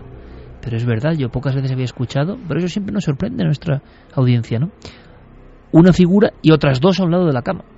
Claro, y el hecho sobre todo de que él consigue moverse y, y no es algo que dura unos segundos, sino que está ahí y él es consciente, llega a ser consciente en ese momento de que esas personas no podían estar ahí. Eran tan reales que él creía que eran de carne y hueso, que era alguien que quizás se había colado en el dormitorio y por eso instantáneamente enciende la luz para ver qué es lo que está ocurriendo. Me encendí la luz corriendo, allí desaparecí yo no vi más nada, tuve que dormir todo la noche como encendía y muerto de miedo la, la cuerda de la moto, la amarré al pomo de la puerta y, me hice un, un nudo en, en el pie por si entraba alguien, porque yo no sabía ya, estaba muy asustado. Describe muy bien y además de una forma muy directa, muy campechana, muy normal, el temor que se puede llegar a sentir en un sitio cuando uno está solo, indefenso y ha aparecido algo que no entiende bien y que incluso imagino que uno piensa que puede ser una fantasía, lo que sea, pero por si acaso se ata el pie eh, el cordel para por si acaso eh, ponerse como barrera, ¿no? Para que nadie aparezca de nuevo ahí. Claro, él pensando que podría haber sido alguien que había entrado y esa inseguridad que le da un espacio que no conoce en mitad de la noche en una carretera por donde no pasa casi ningún coche, por donde no hay nadie, en una moto que lo ha dejado tirado y con la que no puede abandonar el sitio, se ve encerrado en ese espacio y no le queda otra que atarse ese, esa cuerda al pie y el otro extremo a la puerta para efectivamente, si alguien intenta abrir en mitad de la noche, despertarse inmediatamente. Él dice que le cuesta muchísimo dormir, que prácticamente se tira eh, el resto de la madrugada eh, mirando al techo porque se ha quedado impactado y, no se siente seguro en ese espacio. Y es a la mañana siguiente, Iker, cuando ya va a abandonar el, lugar, eh, decide hacerle un comentario a la mujer que estaba trabajando en recepción. Ella parecía no tener ningún dato de, que allí hubiera habido nada extraño, pero tampoco eh, le pareció extraña la actitud con la que respondió esa mujer. Ya por la mañana me levanté, fui, pagué la, mi habitación, me preguntó la, la mujer cómo ha pasado la noche, le dije sin comentario, arranqué mi moto y la moto ya nunca más volvió a fallar. Bueno, pero no hablaron de nada realmente, ¿no? Fue como un silencio compartido y aquel hombre siguió su viaje y aquella motocicleta, señales o no, no volvió a fallar. Él decía que en un momento determinado, antes de marcharse, si llega a hacerle un breve comentario eh, de que ha tenido una noche un poco movidita y, ella se queda con una especie de sonrisa, pero tampoco le da ningún dato. Es, un momento un poco tenso también eh, y por eso él decide marcharse sin, sin entrar más en el tema. Nunca más ha vuelto a pasar nada extraño. Nunca más ni le había pasado antes, fue un momento clave y que coincidió, casualidad o no, con el momento también, el único momento en el que falló esa moto que nunca más volvió a dar un problema. Es como para unirlo a esta siguiente sección, ¿no? Es como para decir aquello de, de créalo o no. Thank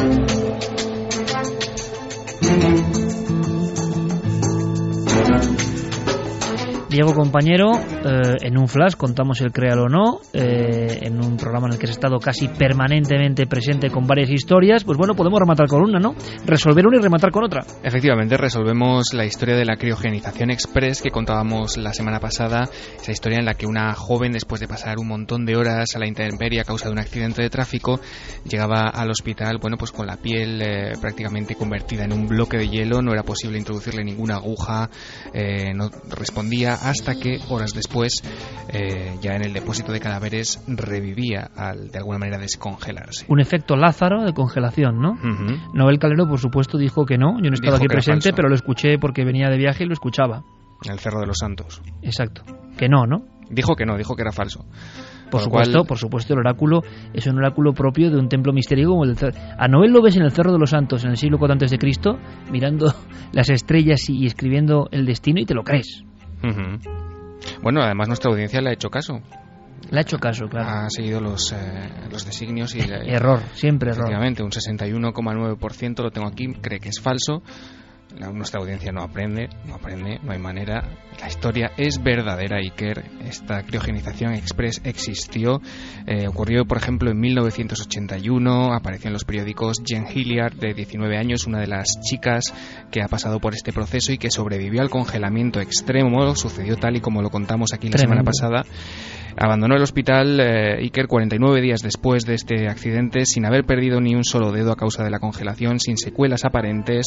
Bueno, un dato, cuando llegó al hospital eh, no pudieron, como te decía, insertarle esa aguja para administrarle fluidos intravenosos y su corazón, cuando se comenzó a despertar, palpitaba unas 12 veces por minuto. O sea, casi un efecto resurrección, como los que hablábamos con Samparnia, ¿no? Efectivamente de todas formas, lo de Noel empieza a ser ya algo digno de... O sea, rompe cualquier estadística.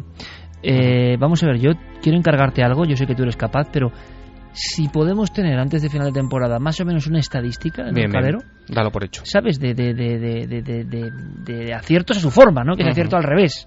Eh, yo creo que podemos quedarnos realmente estasiados, ¿no? Lo haremos y pondremos un cuadro de honor en los pasillos de sí, sí, sí, sí, sí, con foto. Vamos a ver ahora eh, eh, qué es lo que dice también Noel, ¿no? Porque ya es un poco prueba-error, ¿no? Es como un experimento telepático sensorial. Eh, la historia que vienes a contarnos da bastante miedo, ¿eh? Sí, sí, sí, y también es eh, casi otro clásico de las leyendas urbanas. Hemos tenido algunos aquí en, en, esta sección a lo largo de la temporada. Esta que te propongo esta semana, Iker, es la que dice que, bueno, aunque tiene varias variantes y diversas causas, es la que nos presenta a un agente de policía que bueno, se aproxima a una casa más o menos apartada, llama a la puerta y cuando, bueno, cuando la persona que está en esa casa, que suele ser siempre una mujer sola, cuando esta persona abre, eh, bueno, el agente le pide permiso para entrar y para informarle de una situación que se está dando en el vecindario. La gente entra en esa casa y advierte a la mujer que debe tener muchísimo cuidado con quien eh, merodea en su casa porque hay un peligroso criminal vagando por los alrededores de su casa bueno, esta mujer que no había oído nada y que se queda bastante inquieta por, por lo que acaba de revelarle, le pregunta, eh, bueno, ¿qué aspecto tiene ese supuesto criminal, ese supuesto asesino para reconocerle si le ve rondando? El agente Iker sonríe y eh, le dice de una manera bastante lacónica, en realidad se parece bastante a mí. Imaginamos el terrible final de la historia, ¿no? Efectivamente, cada uno lo dejo a la imaginación de, nuestros oyentes. O sea, asesino en serie que se hacía pasar de alguna forma por policía. Por policía, Uniformado, visitando las casas. Noel, que no. Que Imposible. Perfecto. me lo apunto. Por, vale, Fermín, por si acaso, que sí. ¿Y Javi? Sí. claro, en la mente humana es capaz uno de, de, creer todo, ¿no?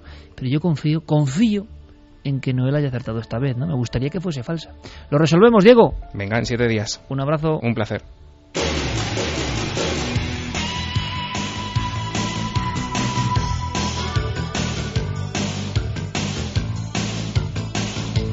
Aunque ¿verdad? 3 y 53, observando algunas historias. Algunas historias tan terribles, tan oscuras, tan demoníacas, o demoníaco de la naturaleza del ser humano, pues ¿qué va a pensar? Pues que puede ser verdad perfectamente, ¿no? Eh, en fin, vamos a ver si nos quitamos esa sensación con mensajes de nuestra audiencia, como siempre, fiel en Milenio 3. Cuéntanos, Carmen. Pues vamos con esos últimos mensajes que la gente dice que por qué dejamos estas historias de Javi para última hora, que siempre lo hacemos igual, que si esto ya es mala leche, porque luego no pueden dormir. Claro, por eso lo hacemos, para que sigan bien, oyendo ser historia y toda la programación de la SER. Mira, Tan Lady dice, impresionante testimonio, escalofriante, me quedo sin palabras, hablando claro, lo he flipado muchísimo. Estefanía, ok, escuchar Milenio Tres Oscuras no es buena idea. Esta noche duermo con la luz encendida. Cristina Giraluna, cuando era pequeña me pasó algo muy parecido. Fue aterrador, aún lo recuerdo y me recorre un escalofrío a la historia que ha contado. Víctor Bermeo dice, madre mía, ese hombre no dormiría en esa habitación esa noche, va a costarme conciliar el sueño ahora. Además es que es, es una historia como para escuchar en la cama y, y- y- En un hotel. Sí, y mirar a un lado y a otro, vaya. Mm. Celebi dice absoluto pánico con lo del hombre en el suelo. ¡Pánico! Un nombre impronunciable. Destacado. Jauida mm, Brisfufi es que Eh, está no hecho se en puede íbero. pronunciar casi. Lo único que se entiende al final es rey. Dice, Iker nos ha hipnotizado con la historia del Cerro de los Santos. He perdido la noción del tiempo, del espacio, maravillosamente narrado. Maravillosa la cultura íbera. Debemos estar muy orgullosos de la obra de nuestros ancestros, también de Altamira, ya que soy cántabra, la amo especialmente. Gracias por acercarnos esta magia tan cercana al mismo tiempo. Como debe ser para que no digan que, que- que todo es miedo. Y es que además es muy difícil satisfacer al oyente de Milenio 3 porque algunos quieren estas historias que dan miedo, otros odian estas historias que dan miedo porque lo pasan mal o porque no creen en ello, otros quieren historia como el Cerro de los Santos y otros no quieren la historia, otros quieren conspiración y otros no, en fin. eh, lo que hacemos es reproducir lo que a nosotros nos interesa y ahí cabe un poco de todo, ¿no? Y esperamos que, que disfrutéis con nosotros, es nuestro único, nuestro único cometido realmente. John Padilla dice aquí en Canarias desde el siglo XVIII dejaron que expoliaran una infinidad de momias, a veces Sí. no como curiosidad de gabinete, sino para fabricar polvo de momia. Chari Aragón, que tenemos mucho por descubrir. En su pueblo, por lo visto, existían los fenicios y los romanos. Había un horno romano y solo se sabe de ese horno, pero tiene que haber más cosas enterradas. Y luego hay una cosa que es muy bonita y que si queréis un día comentaremos. Todos hemos aprendido del romano, del mundo romano, muchas cosas, nuestras leyes, nuestro derecho, nuestro sistema monetario de alguna forma, nuestra forma de las ciudades, eh, vienen también de esa cultura y de la griega, pero sobre todo de la romana. Sin embargo, antes, como el caso del Cerro de los Santos y otras culturas, antes hay otras personas, vamos a decir entre comillas, menos civilizadas o socializadas, pero mucho más pegada al misterio, lo mágico, a la conexión con la naturaleza. Y por eso yo repito, ¿por qué a mí, por ejemplo, lo romano no me dice mucho y estas culturas, las piezas, el arte, que es una forma de conexión con el otro lado, de estas culturas me abren algo que es enigmático. Ojalá a partir de esta noche, que es el milagro de hacer la radio y la televisión, ¿no? Ojalá a partir de esta noche haya mucha gente buscando cosas del Cerro de los Santos, o del Cerro de los Santos, o del León de Baena, Bicha de Balazote, eh, relieves de Osuna y tantas joyas nuestras, ¿no? Eso sí que no tiene precio, ¿no? Que mucha gente joven que nunca se habría preguntado por esto, o no tan joven, claro, lo haga, ¿no? Así que ese es un cometido que tenemos entre todos. A ver, acabamos con bendición milenaria. Venga. Que nos han escrito eh, Chris, eh, que han tenido un nene, Jorge, el miércoles, un nuevo milenario, que estuvo en la exposición de cuarto milenio, en la barriguita de Ah, su mamá. que eh, hoy en teoría tenían que salir, pero se ha puesto un poco amarillito y que se ha tenido que quedar en no neonatos, que su papá y su mamá van a darle de comer cada tres horitas, así que sobre las tres de la madrugada allí estaremos, nos estarán escuchando. Bueno, pues, Pues, bendición claro que sí. milenaria. Pues fíjate, ¿Eh? Karen, podemos acabar con esto. En los santuarios de Despeñaperros, de la Cueva de la Lobera o de Castilla de Santi Esteban, donde los íberos, los españoles que fuimos conectados a la magia, dejaban sus esbotos de bronce, siempre había un lugar excepcional para la fertilidad, para que la especie continúe y para lo sagrado que hay en eso que hemos ido perdiendo, pues desgraciadamente, ¿no? El concepto sagrado de la vida. Así que nada, nuestra bendición, por supuesto, milenaria y misteriosa. Fermín Agustín, Noel Calero, gracias compañeros, como siempre. Gracias, que se me quedó sin voz, Javi Pérez Campos, por tu historia, claro. Gracias, Gracias, compañero. Por cierto, mañana, Carmen, nos vemos, nos vemos todos en cuarto milenio antes, ¿eh? Bastante antes, no nos falléis, que ir antes es muy difícil. A las once y media en punto comenzará cuarto milenio y os esperamos porque hay muchas cosas que contar. Ahora nuestros compañeros con todas las noticias. Sed muy felices, amigos.